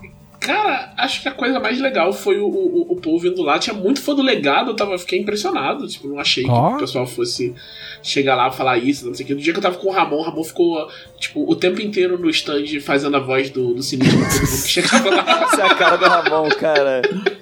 Cara do Ramon é Teve uma, uma menina que foi, foi pedir um autógrafo e tal. Eu vi pedindo autógrafo meu no T20, tem que falar, gente, vocês sabem que eu não escrevi esse livro, né? Ele falou, não, mas tudo bem, do mesmo jeito, não sei o quê. E aí tinha a, a menina que foi lá, pegou um autógrafo, falei, você já falou pro Ramon fazer voz sinistro? Ela falou, não falei, vou falar agora. Aí foi- Aí foi lá. Isso foi, foi muito bacana, assim. Não, mas acho que a coisa mais legal mesmo foi, tipo, o, o T20 acabou muito rápido, né? E aí, quando chegou. Chegou mais. Esse foi o momento que, tipo, eu tive dificuldade de aceitar que era uma coisa que estava acontecendo quando aconteceu, assim. Que a gente pegou o. o- chegou uma caixa com T20. Aí o Maurício a gente abriu, jogou assim em cima do stand. E tinha uns 10, umas 10 unidades, sabe? O stand tava muito cheio na hora. E, tipo, o tempo que demorou pra, tipo, separar o que não era T20, pegar a outra caixa e botar embaixo do stand, foi o que demorou pra acabar. Nossa. E eu fiquei, tipo, cara, não é possível que as pessoas estão pegando tanto livro em tão pouco tempo. E eram pessoas que conheciam Tormenta já? Ou era, ou era gente nova que queria jogar RPG? Eram as duas coisas, tinha muita gente nova querendo jogar RPG, muita, muita gente nova.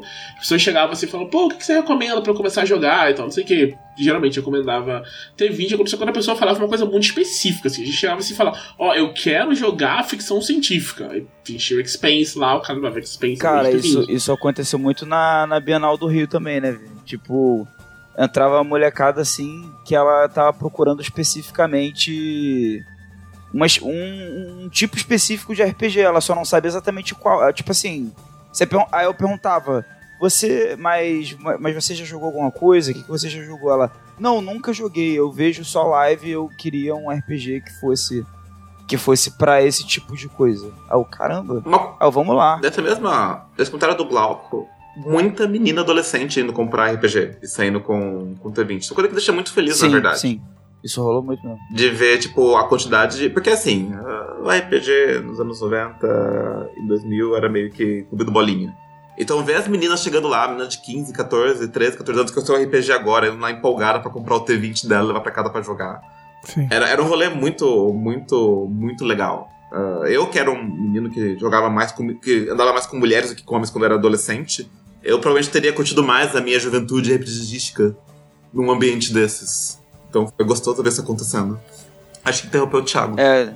e fui eu, né, Mas pra é- variar. E fui eu pra variar. Mas foi, foi isso, assim, tipo, era, era uma energia muito legal, o pessoal passando por lá e tal, levando coisa, tipo, de uma semana pra outra foi bizarro, né? Que eu passei o primeiro fim de semana lá, o fim de semana foi muito cheio, e o sábado depois, o sábado que eu cheguei, tava, tipo, lotado, lotado, assim, tipo, é, eu peguei, o- tinha engarrafamento pra chegar lá, nos dois sábados teve, eu fiquei muito tempo no, Mas no no carro, segundo, tipo, no, no segundo sábado teve Mate pra Jesus em perto do evento.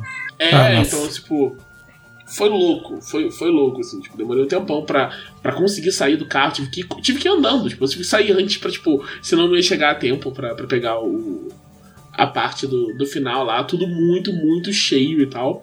E uma coisa muito legal que eu vi, isso não é, tipo, tanto relacionado ó, com, com a gente, porque, tipo, o, o público da Jambô não é tão jovem, mas tinha muita molecada, assim, sabe? Tipo, muita gente jovem, que, tipo, a gente geralmente vê muita gente jovem na Bienal, de escola, né? Tipo, vai excursão de escola e tal, não sei o quê. Mas, tipo, nos fins de semana você via, tipo, muito adolescente só tá ali porque tá lendo, sabe? Sim. E, tipo, geralmente essa é, literatura LGBT que aparece no TikTok, sabe? Então, tipo, tinha muita, muita, muita gente nessa, nesse rolê. E, tipo, você via a- autoras desse, desse. Principalmente autoras, né? A maioria eram mulheres. A- Autoras desse rolê, tipo, chegando nos lugares e tal. E o pessoal gritava como se fosse rockstar e tal, chegando, sabe? Então, tipo, é, eu achei muito legal ter esse, esse público, essa faixa etária, engajando com leitura nesse jeito, nesse nível, sabe? É um negócio que, tipo, eu, eu não vi acontecer na minha vida antes disso, assim, sabe? Tipo, a pessoa fala, ah, Harry Potter, não sei o que, tipo, só não é a mesma coisa, sabe? Tipo, porque Harry Potter é uma, não é uma identificação com leitura, não é uma identidade da pessoa como leitor, é uma identidade com Harry Potter, né? E, tipo, esse lance específico, as pessoas, tipo, é, elas só estão interessadas em ler mais coisas de vários autores e tal, e comentar sobre isso, falar sobre isso, né? Eu vi um comentário hoje no Twitter, pessoal comparando com. É, pessoal coleciona quadrinho, né? Que muita gente de, de coleção de quadrinho tem um lance, tipo, compra coisa pra ficar bonita na lombada e tal, não sei o quê, e acha mal bonito e deixa na estante e tal, não sei o quê, e não abre.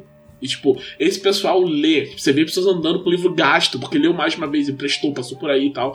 E, tipo, muito. Achei muito, muito legal isso, assim. Tipo, ver esse pessoal e, e, tipo, o, o que a gente pode fazer para tipo, que essas pessoas não só estejam lendo essa literatura é, LGBTQIAP+, mas que vão ler os nossos livros e vão, tipo, jogar RPG também, sabe? Então, tipo, é todo um público novo pra explorar, achei muito legal. Alguma, alguns parênteses sobre essa questão do público novo. Primeiro de tudo, o Glauco falou do pessoal do Legado do Ódio. Eu quero agradecer as cinco pessoas que foram de Sala de Tormenta que foram me cumprimentar na Bienal. Sim, eu ouvi falar isso aí. Não, teve gente reclamando das receitas que tentou fazer e não conseguiu, mas que gostava pra caramba. Teve. Eu, eu tive uma galera muito empolgada, isso me deixou muito feliz. Tem até um dia que eu tava indo embora e tava passando um cara com a camiseta do Tormenta 20. Eu vi ele no corredor. E daí o cara me olhou assim, umas duas vezes, me parou assim: Ah, você faz só de tormenta, não sei o que, vamos tirar. Você é o Vinícius, ele falou. Você é o Vinícius? Daí eu falei: Não, ah, mentira. Daí a gente tirou foto. E teve outra, outra coisa que me marcou bastante foi um menino de 16 anos. Que ele foi lá no stand e o pai dele falou: Ah, porque o sonho dele é mudar pra Porto Alegre e trabalhar na Jambô. Olha só. Eu falei: Tá, e quantos anos você tem? Assim, ah, tem 16. Eu falei: Olha, você é meio novo pra mudar pra Porto Alegre e trabalhar na Jambô, mas o que, que você sabe fazer? Ah, não, você fazer um pouco de tudo, não sei o que, bababá, bebê. Ah, então, vai escrevendo. Quando você se sentir confiante no que você escreve, manda pra gente. A gente, a gente lê e tal. E daí o menino era muito fã e a gente começou a. Ele foi no dia que tinha mais gente do, de Tormenta. Não. No segundo dia com mais gente, que tava eu, o Thiago, o Della e tinha o pessoal do Crônicas lá. E e a gente começou a chamar o pessoal pra dar autógrafo. E, e você via os olhinhos do menino e dos pais dele brilhando. Cada vez que surgia outro autor pra autografar o material dele, porque ele não esperava receber aquele nível de atenção que todo mundo teria recebido, na verdade. Chegando nos stands na hora que tava todo mundo por lá. Isso foi bem, bem, bem, bem bacana também de. de... Mas é, é louco, né? Tipo assim, tipo, a editora virar o lugar que as pessoas querem trabalhar, tá ligado? Sim. Tipo assim, o meu sonho, tipo assim, o meu sonho é ser VJ na MTV, tipo, o Ser meu sonho youtuber, é né? trabalhar na Jambu, é. Eu acho doido, cara, eu acho da, tipo, da hora. Eu, eu, eu lembrei, eu lembrei do negócio, eu lembrei do negócio que, que rolou que eu fiquei bolado. Fiquei, tipo, triste. Porque assim, o, a gente levou o Cario Densetsu também, né? E tipo, uma diversão offline tinha um pouquinho e, e acabou. E aí, tipo, no segundo dia de diversão offline, veio o rapaz e falou, pô, e aí, tem Cario Densetsu? Eu queria pegar pra pegar um autógrafo seu. Eu falei, pô, cara, acabou. Ele falou, pô, eu vim no evento só pra isso e tal, não sei o que. Eu fiquei, pô, tem a Bienal, vem na Bienal que você vem. Aí o maluco veio na Bienal no último dia, cara. Ele chega lá, Não tinha mais. minutos depois de terem comprado o último Cario Densetsu. Aí eu olhei pra ele assim e falei, pô, cara, acabou. e o homem tão decepcionado, eu tipo, cara, eu fiquei com uma pena. Eu fiquei tipo, pô, não, não tem, não tem outro, não tem um lugar que eu possa pegar, sabe? Ele, ah, pô.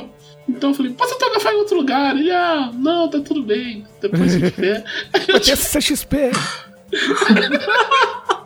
Cara, na dúvida, fala, é melhor ele pega online e leva na CCXP pra você autografar, cara. Pelo amor de Deus. Pô, mas aí foi azar do cara, né, mano?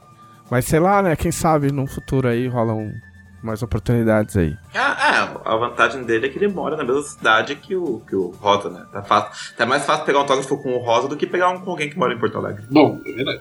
Eu não, então, eu não sei se ele pode ser.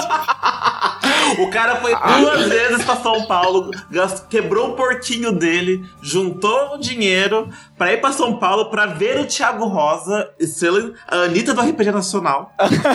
Eu acho, eu- pelo que ele falou, eu acho que ele mora nessas cidades que são próximas de São Paulo, mas no estado de São Paulo, tenho certeza, sabe? Mas eu acho que ele não mora na capital. Cara, não, mas sério, é, sei lá. Tenta comprar em algum lugar que ainda tenha venda e que aí com o exemplar na mão não vai ter erro. quando encontrar o Thiago da próxima vez. Ah, outra história que eu, que eu lembrei agora também, que foi o meu melhor argumento de venda de todos os tempos. Tá, A gente tava com um Crônicas da Tormenta pra vender, volume 3, e foi no dia que tava os autores pra autografar. Aí tinha um casal de rapazes muito bonitos, eles estavam vendo os livros e tal. Aí chegou os dois, um era fã de Tormenta das Antigas, mas tinha se afastado do sistema, e o outro era fã de Dragon Age. Depois você fala, ah não, Crônicas da Tormenta, tal, que eu explicar que era Tormenta pra, pra eles e tal. Daí eu falei assim, aí, leva o livro, nosso último livro da, da, da série, estamos com todos os au- tamo com vários autores pra autografar aqui. Eles encerraram assim, olha, esse aqui é o livro mais gay de Tormenta já feito até hoje. Daí eles pararam, assim, ficaram olhando pra nossa cara. Aí o rapaz que não conhecia a Tormenta olhou pro namorado dele, você não levar, eu levo. o, o rapaz que conhecia a Tormenta, não, ele me ganhou no gay. Tinha que ter um. Uma frase, né? Tipo, o livro mais gay de Tormenta em todos os É, tempos. É, entre aspas, né? É, tipo na contracapa do livro, assim. Tem glitter, né? Você folheia, sai glitter. O outro você coloca. o- Se você, clicar, colocar um fone de ouvido no, no, no, no livro, sai, toca Lady Gaga. Mas é bom que não foi na- nada foi combinado, né? Não, foi tipo. Não, foi, foi uma questão de. Os contos já estavam assim, os contos já chegaram assim. Sim. Não foi nada programado. O tema era, o tema era guerra purista, né? Isso. Eu acho que por, por ser dos puristas, que é um grupo que oprime outros grupos, naturalmente a narrativa acaba indo pra grupos oprimidos de novo. Sim. Muito bem. Mais alguma história, Thiago? Pô, da, da Bienal. Teve uma, eu, eu quase. Eu quase fiz uma loucura no filme da Bienal. Quase que eu vi. Quase uma doideira, uma loucura, É. assim, no filme da Bienal. Porque eu vi o. No, no stand do lado do nosso, que eu tipo, não tinha conseguido andar direito, mas tinha um stand da Comics do lado do nosso. E tinha é, dois livros super raros de Street Fighter e de King of Fighters, o, o Essentials. Essentials Street Fighter, Essentials King of Fighters. Que tipo, teve financiamento coletivo tipo, sumiu de todos os lugares. E tava vendendo os dois, tava tipo 400 reais cada um. Nossa. Aí eu fiquei olhando assim, Tipo, será? Cara, eu acho que assim. Mas aí eu, tipo, tirei uma foto, mandei pra Clarice. Falei, olha só, acho que eu vou comprar. Ela falou, não. Ah, ainda bem que você não mandou pra Camila, porque a Camila fala, ué, compra. Tem dinheiro? Tenho. Vai fazer muita falta? Acho que não. acho que não. Eu acho que eu paguei. Se eu não paguei isso, foi quase isso no, no Codex do, do Bunny Will. ah, mas importou, né? Aí é loucaço. É, sim. Sim. Custa 35 dólares, mas acho que eu peguei mais baixo no, na Amazon. Eu falei, ah, você- faz você podia- anos, anos que eu tô nessa embaço pra comprar. Eu falei, meu, não vou ficar. Você Vou podia, comprar essa merda, uma hora eu vou comprar. podia narrar um Burning Wheel aí. É. Puta que pariu, hein? Podia, hein? Caralho. É uma ideia, hein? Só de tentar lembrar as regras já me dá um nó na cabeça. e Eu nem li tudo. Mas é da hora. Não, podia fazer personagem. Um dia sentar pra fazer personagem já é uma sessão já. Uma sessão Pô, zero, mas já é uma sessão. Né?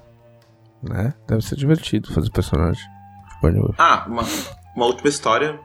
Ah, primeiro de tudo, passei vergonha na frente do Pablo Yabu, que era um sonho meu de infância. Pô, o Yabu é gente boa pra caralho, mano. Puta que pariu. Sim, ele é super gente boa. Eu sempre quis conhecer. Eu olhei a Combo Rangers no, no webcomic quando eu- Combo Rangers. Eu tinha inveja dele na época do Combo Rangers. Falei assim, ah, esse cara aí faz esses Combo Rangers aí. Tipo, nossa, não gosto desse cara.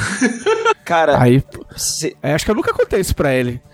Eu falei, ah, meu, tipo, eu tinha uma birrinha, tá ligado? eu acho que Combo Rangers. Quando eu comecei a jogar RPG, eu jogava muita adaptação da Dragão, coisa assim que a gente inventava, né, usando 3DT e tal. Combo Rangers foi, eu acho que o terceiro, a terceira mesa de RPG que eu joguei foi de Combo Rangers, usando 3DT. Que a gente adaptou, né? A minha mesa adaptou as coisas. É, então esse é o nível do Vamos fazer uma capa da Dragão, adaptação oficial de Combo Rangers Combo Rangers. pra 3DT, Pô, É uma, é uma- é uma boa, de É uma boa mesmo. é? Nunca falei pra ele. O Combo Rangers, na época do webcomic, teve três episódios animados. E os episódios animados tinham musiquinhas de abertura. E tem um refrão de uma dessas músicas que tá preso na minha cabeça até hoje. Eu falei, Yabu, eu só vi receito de você por um motivo. Dele o quê? Essa música. Tá há 20 anos presa em looping na minha Cara, cabeça. na, na época eu tinha internet de escada e pra eu entrar no site do Combo Rangers demorava um milhão de anos. E aí eu conheci Combo Rangers pela revistinha impressa. E, só que na revistinha impressa falava do site. E aí eu ia Então lá. você já era poser, porque você não conheceu dos quadrinhos no site. É, eu não conheci nas origens. Eu não conheci nas origens, né? E aí eu, e aí eu ia no site e tinha mais. Tinha mais quadrinho lá e tinha as paradas animadas também. Eu ficava a vida inteira pra conseguir. para conseguir ler e ver. Mas eu via tudo. Mas, mas assim, ah, o, o Yabu teve um casamento. Um, o Leonela, o Caldela casou pessoas. Leonela. O Caldela casou pessoas. Ah, e teve um casamento que ele foi casar, que o Yabu tava por perto, e foi me subindo, e o Yabu começou a filmar o casamento. Eu falei, ah, parabéns, vocês foram casados com o Anel Caldela sobre testemunhos e filmagem.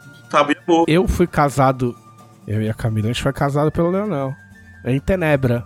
Sob os olhos de Tenebra. Se, se um dia eu casar, eu quero casar escolado pelo Victor Luck. Olha só. É verdade. Pelo reverendo Victor Luck. É uma boa ideia. Ô Glauco, você consegue fazer, falar alguma coisa em 10 minutos, será? Eu acho que é impossível. Contados de relógio? Eu acho que não tem como. É, eu acho que eu precisaria de 35, né? Agora são 8, na verdade. É. Cara, é. Nos últimos tempos eu, eu não passei por, por coisas tão é, agitadas quanto a Bienal. É, eu segui jogando Horizon 2. O jogo é gigante. Gigante de, de um jeito que eu não sei dizer se, eu- se, se eu acho bom. Ainda tô formando minha opinião sobre isso. Parênteses, eu comecei a jogar Assassin's Creed Valhalla. E aí começa, é um, você começa, você é um- uma criança viking. E tá tendo uma festa. Eu falei, vai morrer todo mundo. Vai morrer todo mundo. Vai morrer todo mundo. Aí eu, tipo, não tive paciência. Ainda bem que é de graça. Vai. É, teve coisas que eu comecei a fazer. O Horizon 2 ele tem tipo um Gwent deles, né? Que é, em vez de ser um joguinho de carta, que nem no Witcher 3, é um jogo de tabuleiro. É tipo um xadrez, né? Muito louco lá. Aí eu comecei a jogar, eu já fiquei assim, nossa, mas nossa, é muita regra. Eu, oh, meu Deus do céu, cara, eu quero só eu quero ser Eloy aqui, eu quero enfrentar robô gigante, eu quero entendeu? Atirar com Sai flecha. correndo no meio do mato. Eu não quero. Eu quero. Eu- quero. Se eu for jogar jogo de tabuleiro, eu jogava aqui, pegava aqui, jogava. Aí Você já. quer ser uma mulher com gráficos incríveis. Era isso que você Exatamente. queria ser. Exatamente. Não ficar jogando bagulho. E aí. E aí eu, eu, eu fui ser isso. Fui ser isso. Né? É. e não, o jogo tá legal. A história principal do jogo tá boa. É, eu acho que o jogo tá muito inchado. Eu, eu fiquei meio surpreso com isso, porque o Horizon, a gente já comentou aqui antes, ele tem uma maldição, né? Que ele, ele sai no, no mesmo período de tempo do jogo do ano daquele ano.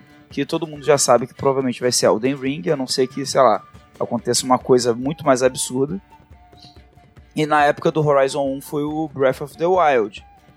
E eu achei que o Horizon ia tentar ir pra essa pegada mais do Breath of the Wild.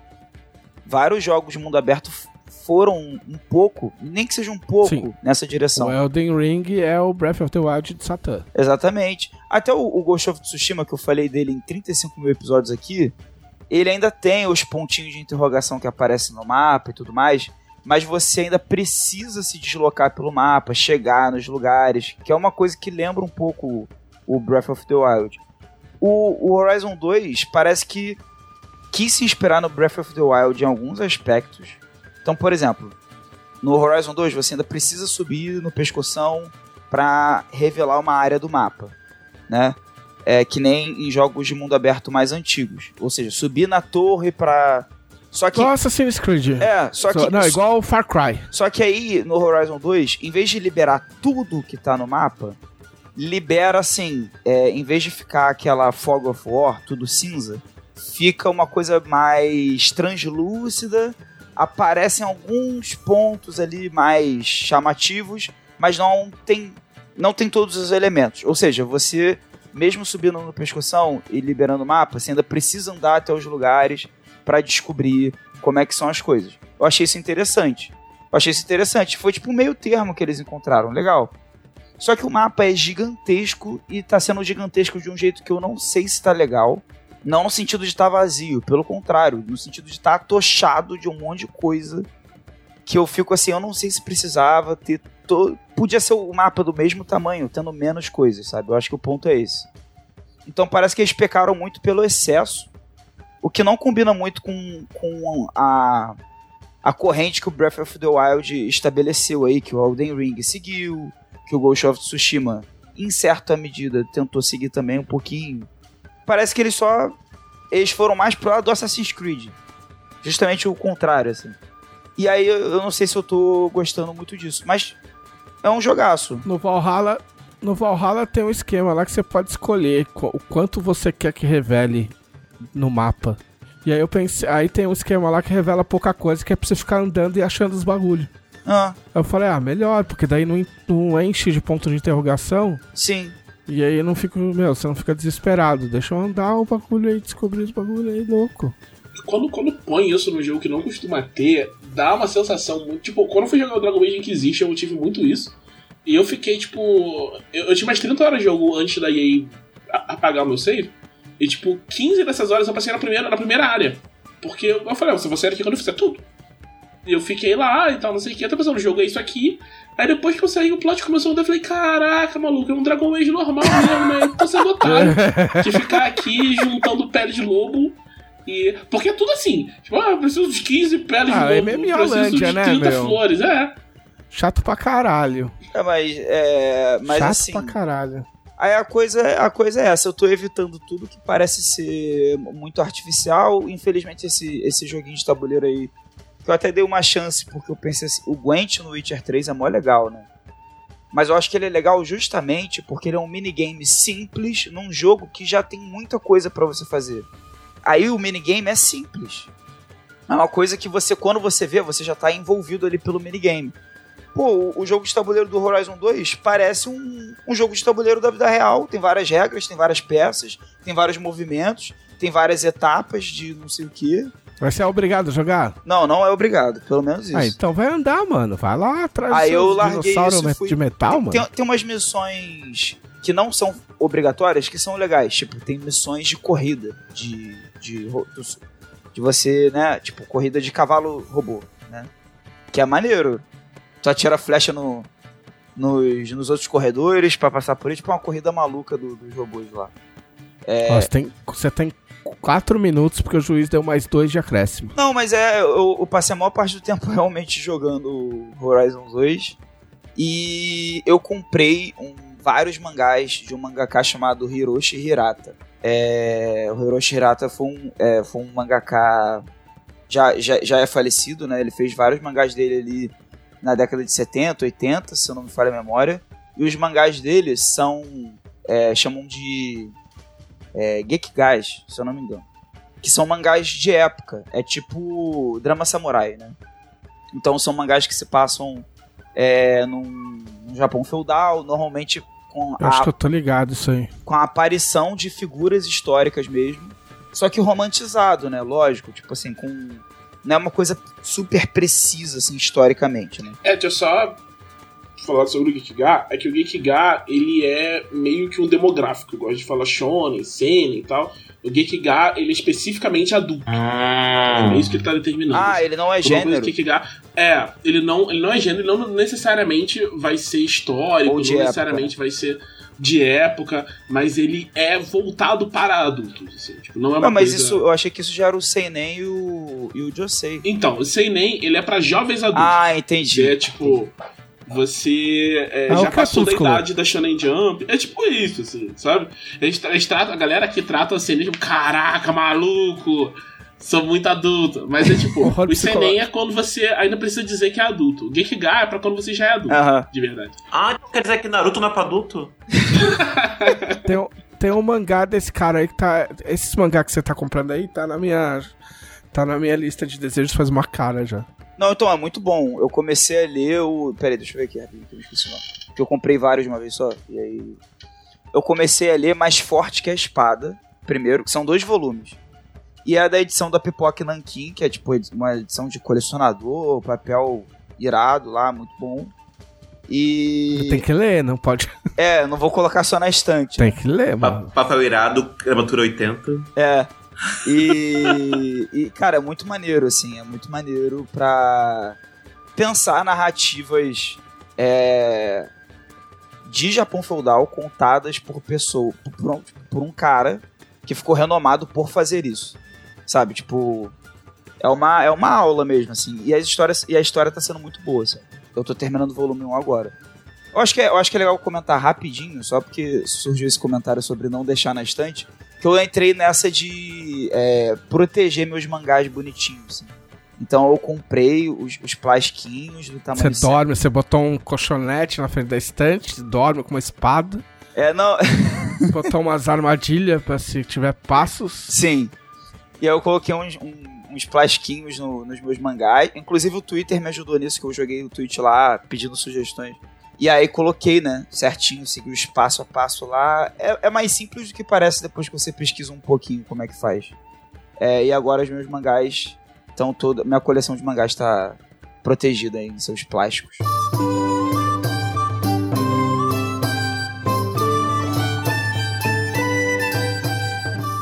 Muito bem. Agora vamos à sessão de das perguntas dos conselheiros. Quem são os conselheiros, Thiago Rosa? Os conselheiros são as melhores pessoas de todo o universo que apoiam a revista Dragão Brasil em seu nível de apoio mais alto e com isso ganham acesso ao grupo exclusivo onde podem acompanhar o desenvolvimento da revista e fazer perguntas. Muito bem. Perguntas como eu vou tentar responder todo mundo, vamos ver se a gente consegue. Perguntas como a do Rodrigo Calerron. O Atlas vai ter peculiari- peculiaridades gastronômicas, perigos, outros detalhes culturais e estatísticas demográficas por região, porque seria muito legal. Eu posso dizer que vai ter alguma coisa disso aí, mas pode ter mais coisa, mas tipo, tem coisas. Entendeu? Se você não entendeu, um dia você entenderá. Confia. É, confia. É. Ah, Vinícius Soares Lima, tem alguma expansão para Karidensetsu? Eu aprendi a falar Karidensetsu, olha só. Olha só. Planejada para o futuro próximo, Thiago Rosa. Eu não posso falar isso sem meu estou presente. É, então parabéns, ele tá falando parabéns pelo sistema, Thiago, gosto muito dele. Olha aí. Olha só. O Raoni Godinho, o Trevisan disse no último podcast que Chuck Palahniuk é uma influência. Trevisan, você chegou a ler Rant? Que achou? Eu não li. É um, dos, é um dos livros que eu não li. Eu não li todos do Chuck Palahniuk. Alguns que eu li eu esqueci, né? Eu, é, mas eu li vários. Uma hora eu faço uma lista lá no, no Twitter, quando eu tiver. Eu não consigo lembrar essas coisas de, de supetão, assim. Mas eu li bem mais do que o Clube da Luta. As pessoas têm uma bia com o Clube da Luta agora. Eu acho tão chato isso. Puta história legal. Mas enfim. Eu falo novo estrago. É tipo a Bíblia. É, É tipo a Bíblia. é, meu, mó bom. Leiam mais coisas do Chuck Palahniuk, ele é muito foda. Clube da Luta é tipo a Bíblia. É. Marcelo Antônio Pereira quer saber se no Atlas vai ter um mapa físico gigante. Porque seria legal ter como um quadro. Vocês saberão tudo sobre o Atlas quando for pra saber tudo sobre o Atlas. Flávio Rodrigues, o que vocês acham da sobrecarga de artistas de grandes estúdios como que tá rolando agora na Marvel? Então, eu, eu não acompanhei a história, mas se tá rolando é meio bosta, né? É, eu tô vendo, eu vi os, os caras comentando bastante no Twitter, um monte de, de artistas de efeito especial, principalmente falando, que é os. Meio que tá todo mundo fazendo ao mesmo tempo, então não ajuda, né? E parece que a Marvel sempre botou uns prazos muito ruins. E eles estão fazendo cada vez mais coisa de efeito especial, assim. Tipo, muita coisa eles gravam só, tipo, é, é um, é um fundo verde, aí o cara faz um negócio assim, ah, vamos botar tudo que tem na cena aí depois no pós, sabe? Sim. E aí é, é muita coisa, os prazos são muito pequenos. E fica competindo com outras coisas pra fazer. E estão falando até que a, a qualidade dos efeitos tem caído por causa disso. Sim, é. Então. Tá bem Sim, o visível. pessoal tava falando da She-Hulk, né? É, é ruim pra todo mundo. É. É o, é o crunch do, do, do- das séries, né? O pessoal reclama quando, do- da- das produtoras de videogame. Flávio Rodrigues também perguntou: o que vocês achariam da ideia de algum dia ter um jogo de tormenta a la Pathfinder Kingmaker? Seria algo viável? Seria algo incrível, né? Quem sabe um dia? Quem sabe? Vamos ver, né? Vamos, vamos esperar pra ver. Vamos marcar. É. Ah, é legal que eu não li essas perguntas antes. Então estamos indo no freestyle aqui. tá, o Francisco Vitor no resumão ele tá falando que pro Thiago que ele quer mais jutsus. Ah, o Bruno Emerson, qual a criatura favorita de vocês dentro do universo de Tormenta? A gente respondeu essa Eu no gosto. último. No último teve exatamente É. essa pergunta. Mas eu nem lembro o que eu respondi. então eu vou responder de Retrobus, por exemplo. Porque eles são. coitados. Porque sou coitado. Eu vou responder a mesma coisa que eu respondi na última, É. que é o Pudim Alvinegro. Pudim porque Alvinegro. até hoje eu tô muito feliz de terem me permitido colocar esse nome no livro. Quando, a- quando alguém falou, acho que foi a Camila que me falou, eu falei, meu, não acredito. Não acredito. Aí vou... É. é, é, é aquele meme, só acredito vendo. Aí eu vi e disse, É. não acredito. É. é, Glauco, você consegue falar só uma palavra? É, eu gosto muito do Stengu do, do Império de Jade. Muito bem. Vini, você sabe algum? É bom nos trobos com televisão. Trobinho, mano. Marcelo Antônio Pereira Marculino, vocês acham que seria viável a criação de um RPG de mesa de One Piece? Após o mangá, o anime e filmes acabarem, para ter uma ideia melhor de como seria, utilize o Avatar Legends como um exemplo. Eu acho tenso. Se fosse fazer, ia ter que dividir em vários livros. É o que eu faria. É, eu acho que seria, seria maravilhoso. Eu adoraria estar vivo pra isso acontecer, mas todos sabemos que não vai acontecer, que o One Piece nunca vai acabar. É, Exatamente, seria viável, mas se for pra esperar acabar o One Piece primeiro, É. É. v- vamos pegar o, o autor de One Piece e vamos fazer que nem Futurama, colocar a cabeça dele dentro do aquário, É, continuar publicando o One Piece pela eternidade. Ó, o Marcelo Antônio também quer saber do Thiago como faz pra ninguém da mesa desistir da campanha depois de um TPK. Pô, acho que não faz, né? não. Não, mas se rolou um TPK, você conversa com todo mundo, né? Tem que sentar e falar, pô, galera, ó, rolou aqui, né? aconteceu. Agora vamos ver o que vocês querem fazer. Você pode propor outra campanha, tal, não sei o quê. Porque, tipo, é- geralmente é meio complicado. Tipo, tem várias estratégias que tem que fazer, tipo, pra continuar. Outros personagens vão continuar de onde vocês pararam e tal. Mas é, é, é é chato, né? Você ter essa, tipo, de rolar o TPK. Eu acho que, tipo, aceitar as consequências dele às vezes é legal. Eu acho que como o Pedro fez foi muito bacana, sabe? A galera morreu e falou, vamos fazer outra campanha no mesmo mundo, e é isso. E eu acho que eu faria a mesma É coisa. porque assim, ó, vamos ser realistas, TPK acontece porque player fez cagada, normalmente. Não é porque o mestre pesou a mão. É difícil. Porque o mestre ele tem tantos recursos pra, tipo, tirar a mão enquanto, enquanto a desgraça tá acontecendo, né? Tipo, só entre nós, assim. e aí, quando acontece de verdade mesmo, é porque alguém tomou uma decisão errada. E aí eu acho que todo mundo tem que viver com suas próprias decisões, cara. Entendeu? Eu já tive um personagem que teve que viver com suas próprias decisões e eu curti. Entendeu? Meu personagem morreu, mas eu achei legal. Morreu, mas estará no Atlas de Tormenta, inclusive. Porque virou uma atração turística. É... O Vitor Luck quer saber qual o melhor design de sabre de luz. Eu sou obrigado a falar o do Obi-Wan, porque eu quero um. Eu fico dividido entre o do Obi-Wan e o do Luke no, no Retorno de Jedi, porque é verde. Mas hoje em dia você pode comprar o sabre que você quiser com a, com a lâmina colorida, tipo, foda que, meu, qualquer cor. Então você pode ter o hilt que você quiser e botar até a, a, a lâmina roxa, se você quiser. Eu descobri todo um mercado de, de sabres de luz chineses melhores que os sabres de luz originais da, Has, da Hasbro. É muito louco, é um mundo louco. Vocês têm alguma preferência de sabre de luz? É, o meu favorito é o da, da Ventress, aquela aprendiz. Ah, do- sim. Que ela, ela tem, tipo, o cabo tem um negócio. Ele é tipo uma. Curvadinho? Não, não é. É, ele é curvadinho, não é tipo uma cimitarra. Tipo, uma cimitarra é do. É do Conde do Cu. Isso. Eu achei. Eu achei irado. Você acha relativamente barato no Mercado Livre, sabia? Hum. Tipo, barato para sabres de luz, né? Entendeu? Mas é, é mil e pouquinho. Não é o fim do mundo, assim. E se você comprar dois, você pode emendar os dois. Pô, aí, ó. Só alegria. Alguém tem preferência por, por cabo de sabre de luz? Ah, eu. Não. Eu acho o clássico legal já, eu acho maneiro. Qual o clássico, amigo? Cada cabo é diferente. Não, acho que o do Luke mesmo, entendeu? Ah, tá. Ó, eu tenho, eu tenho, eu gosto do, do Darth Maul também. Eu tenho um aqui, ninguém tá vendo, mas eu tenho. Eu. É, a do Darth Maul é uma ideia maneira, né? Porque sai um de cada lado. É. Arriscando meu segundo cancelamento, depois de trocar o filme do Batman do Robert Pattinson pelo filme de Matemática da Jennifer Lopes, eu não sou muito chegado no Star Wars. Ah, os que eu ouvi, eu ouvi obrigado, achei chato. Ah, não tem diferença com o sabre de luz. Mano, a Se gente só, só perguntou do sabre de luz, você não precisava abrir seu coração. É, não, precisava- agora, agora só te- tem que resolver fácil isso. Você passa amanhã no RH. Se alguém, me der, se alguém me der um sabre de luz, eu dou pro televisão. Sabre de luz. Ótimo. Bem, Entendi que eu tô no de RH. É... Tá, previsão de livro, a gente não dá previsão de livro, a não ser. a só- Quem dá previsão de livro são os canais oficiais, gente. Ah, Bruno Emerson, Calmir ou Nimbi? Nimbi. Eu criei os dois. Pra mim tanto faz. Nimbi. Né? A gente não vê. Criança, filho, é tudo igual. Mas eu gosto de Mas eu gosto de Calmir. O Calmir do. do. do. do Holy Avenger Paladino é legal, da hora. Calmir é mal compreendido. Ah, o Anderson Rosa, um abraço a todos. Qual seria uma grande mudança de Atom que vocês esperam fazer um dia? Em curtas palavras. Meca. Vou falar de novo Meca. Mecha, ah não, não. Essa, Só cara. por cima do meu cadáver. Essa é uma briga que eu já perdi. é... é porque Tormenta é um bagulho democrático, entendeu? Os criadores de Tormenta, quando a gente tem um impasse, vocês não sabem, mas quando tem um impasse, a gente vota. Entendeu? E aí, quando tem um impasse, a gente vota. Tipo, né?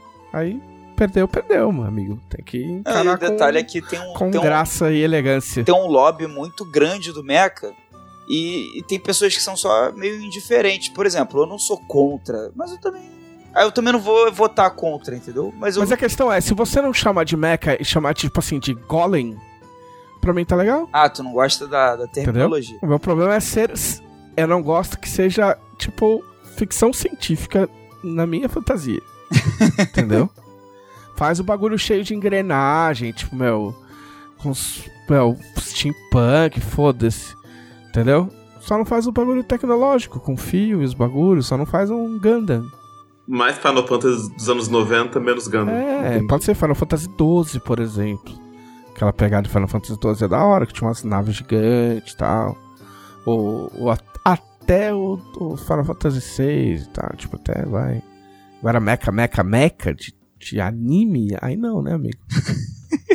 Tormenta, Vocês têm alguma, vocês têm alguma coisa? Tormenta mudar? passando por anime? Eu? Hein? Vocês têm alguma coisa? Uma mudança grande? Cara, eu Ah. não tenho, não. Eu não vou Ah. falar porque eu posso mudar, mano. Não, eu então, é, pra falar assim rápido, eu não tenho, não. Eu, eu gostaria de fazer umas histórias mais focadas em oceano. Pô, cara, o sim. oce- oceano, né? O oceano merece mais carinho, né? Eu concordo com o Vini. Eu, eu- eu gosto, eu, só- eu gosto de. Eu gosto de praia, eu gosto de mar, eu fico. fico sei lá. O símbolo dele é bonito. Existe uma. Existe coisas para o oceano. É, não, tô ligado que existe. Mas. É, Existe porque você é um. Você é um. Um enxerido que foi fuçar em tudo que a gente tem, né? Guardado. O cara já leu é, o bagulho inteiro já. É, eu tô sendo pago pra isso, né? Então, pô, é. Mas. Mas assim, tem. Não, não é à toa que o Laos é devoto de oceano. Eu vejo o oceano com carinho também. Eu gostaria de, de coisas que acontecessem com oceano. O Laos ele vota de oceano por combo, né? Mas uma coisa não anula a outra. É, porque, é porque o oceano é um deus tão bom que permitiu o, com- o combo. Não, porque não sabe, o meu chaveiro da Jambô. Não, ninguém sabe disso. Mas o meu chaveiro da Jambô é o, o símbolo de oceano. Porque eu gosto de, de coisas ligadas a mar e tal. Eu tenho essa pira. E eu queria que ele fosse olhado com mais carinho, mas o Trevisan disse que já vai ser, então. Eu vou subverter a pergunta do Anderson Rosa e vou perguntar: quais dois deuses formariam uma dupla sertaneja?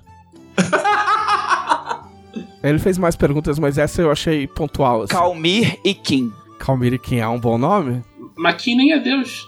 Não, nem não. É Deus, mas... Mas foi pela literação, porque tem que ter, pô. Tem que ter. Calmir e Kim. Ah, não, pode ser Deus que já caiu, não tem problema. Não, e, e sempre tem um que é mais importante na dupla, que no caso é Calmir, porque Kim caiu, É. entendeu?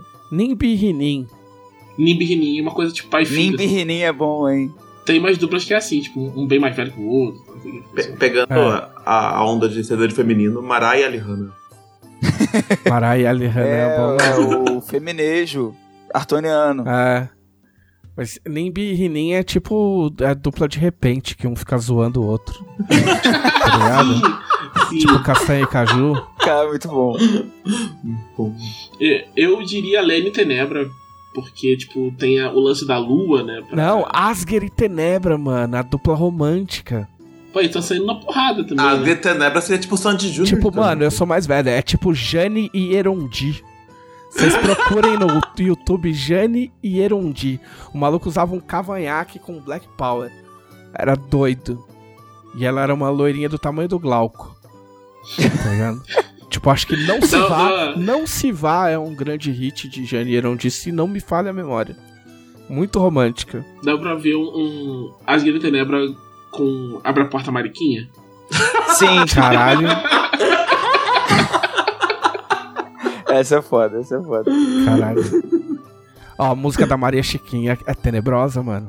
Pra caralho, termina com canibalismo? Sim, ela é, pare- ela é muito parecida com uma música que o Nirvana cantou no acústico do Nirvana, Que isso, cara? O que é Where Did You Sleep Last Night? que, que tá acontecendo com esse episódio? Faça, Ó, eu tô falando sério, faz um paralelo com a música da Maria Chiquinha e, e o Where Did You Sleep Last Night, que é tipo a mesma merda.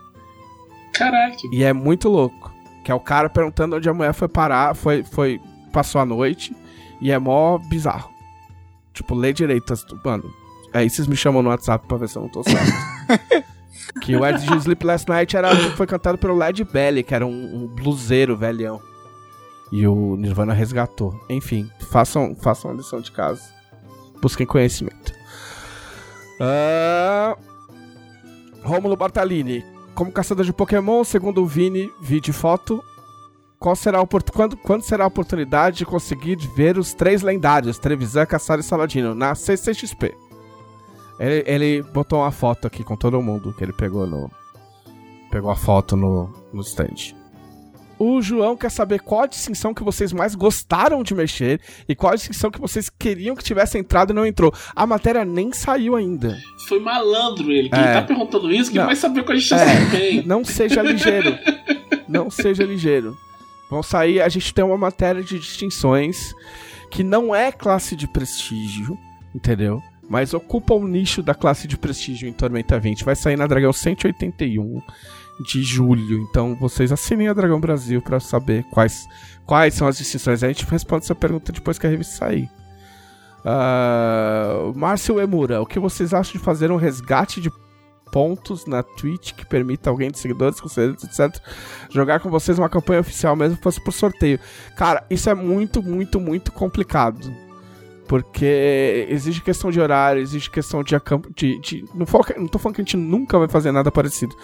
Mas é, tem questão de equipamento. Fazer uma stream não é só sentar e ligar, ligar as, as câmeras e tal.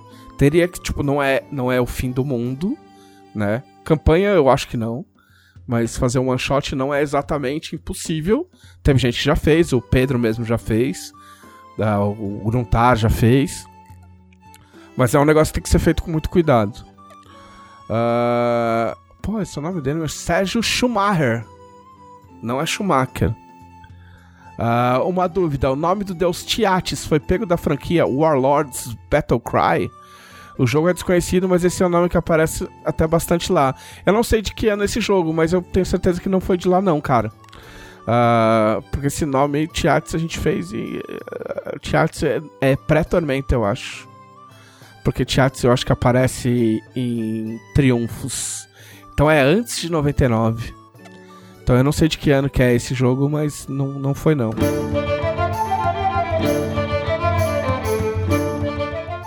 Ah, e respondemos todas as perguntas. Minha garganta vai gritar hoje.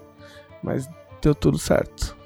Ah, recados finais, Glauco. Gente, assine a Dragão Brasil aí. Como já foi dito, considerem apoiar como conselheiros para mandar perguntas pra gente, que a gente gosta. Ou apoiar com 7 reais, que é o apoio básico que já te garante a revista com todas as- com todo o material, com, com conto, com, com a coluna do legado do ódio, que vem a ficha do- dos inimigos, vem o resumo da, da stream, capas originais, adaptações e tudo mais, né? É... Assistam o Legado do Ódio às 8 horas na, nas terças-feiras na Twitch da Jambô, que o Thiago mestra pra gente, pra mim e pra um pessoal muito gente boa, que é uma mesa canônica, assim como o Fim dos Tempos. Então, se assistiu o Fim dos Tempos, estaria esperando o próximo episódio sair. Tem vários do Legado do Ódio, a gente tá na segunda temporada, com eventos também muito importantes pro cenário acontecendo. A gente tá enfrentando os puristas, ou seja, só tem como ser sucesso né? Bater em purista é sempre bom. Então acompanha lá. Ah, e me sigam no Twitter, arroba Glauculessa. Pra saberem mais aventuras e desventuras minhas. Muito bem, Thiago. Povo, apoia o Dragão Brasil, obviamente. Eu já devia estar fazendo isso. E é, além do, do legado, eu mestro uma mesa de mutantes malfeitores no canal da Jambô. Então vocês podem assistir Vanguard. A gente teve um, um, um capítulo agora na Eu ia falar na sexta passada, mas vai ser sexta passada quando sair. Vai ser sexta passada quando sair. Então na sexta passada teve um capítulo de vanguarda. E vocês já podem. Quando, quando sair esse, esse, esse episódio de podcast, já vai estar no YouTube. Vocês podem ver o, o, o VT lá, ele é bem legal. É, o, o final dele é, foi triste.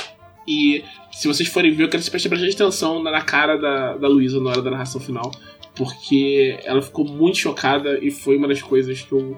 São esses momentos que me fazem gostar de mestrar RPG, que ver É, a cara de é, terror né? na cara dos jogadores. Muito bem, Vini. Vinícius. Mendes. Ah, meu Deus. Ah, agora quando o Trevisan me chama de Vinícius, eu parece, sei lá, a minha mãe dando bronca porque eu fiz algo errado. Mas, assistam Arena de Valkyria, me vejam passar vergonha esporadicamente. Na segunda-feira agora, da semana, na segunda-feira, na sexta podcast, vai ter o. Vai começar o show do intervalo. Ah, me vejam apanhando de todo mundo, que dá pra apanhar e que não daria pra apanhar também.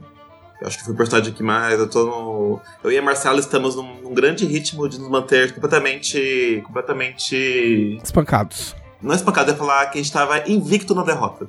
Brigando pelo Z4. Pelo Z4. A gente vai ser rebaixado. Acompanhando. Acompanhem Sal e Tormenta. Ah, nós vamos começar a fazer os episódios gravados agora, porque teve muitos eventos um perto do outro. Eu e Elisa não conseguimos deixar com isso ainda, mas Sal e Tormenta vai sair. E fiquem de olho na Jambô Editora pra ver mais novidades. Me sigam nas redes sociais pra me ver falando bobagem. Porque eu sou completo inútil nas redes sociais.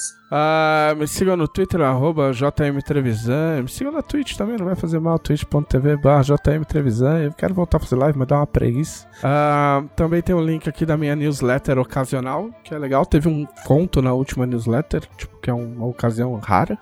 E assim na Dragão Brasil, né? Afinal de contas, né? Né? Precisa. Um conto muito né? bom. Ó, muito bom. Meu, meu conto. Saiu um conto também na Dragão também. Na Dragão do mês passado saiu um conto meu bem pequenininho, bem fácil de ler.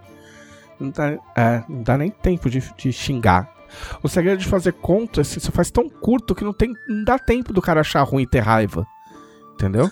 Porque quando ele vai ver, ele já leu. certo?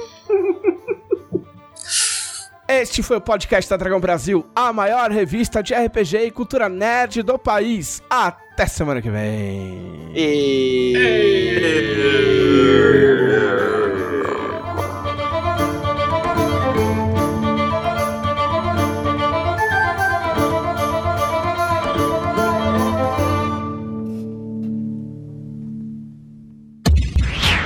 Esse episódio foi editado por Audionias Edições, a sua melhor opção em edições de podcast.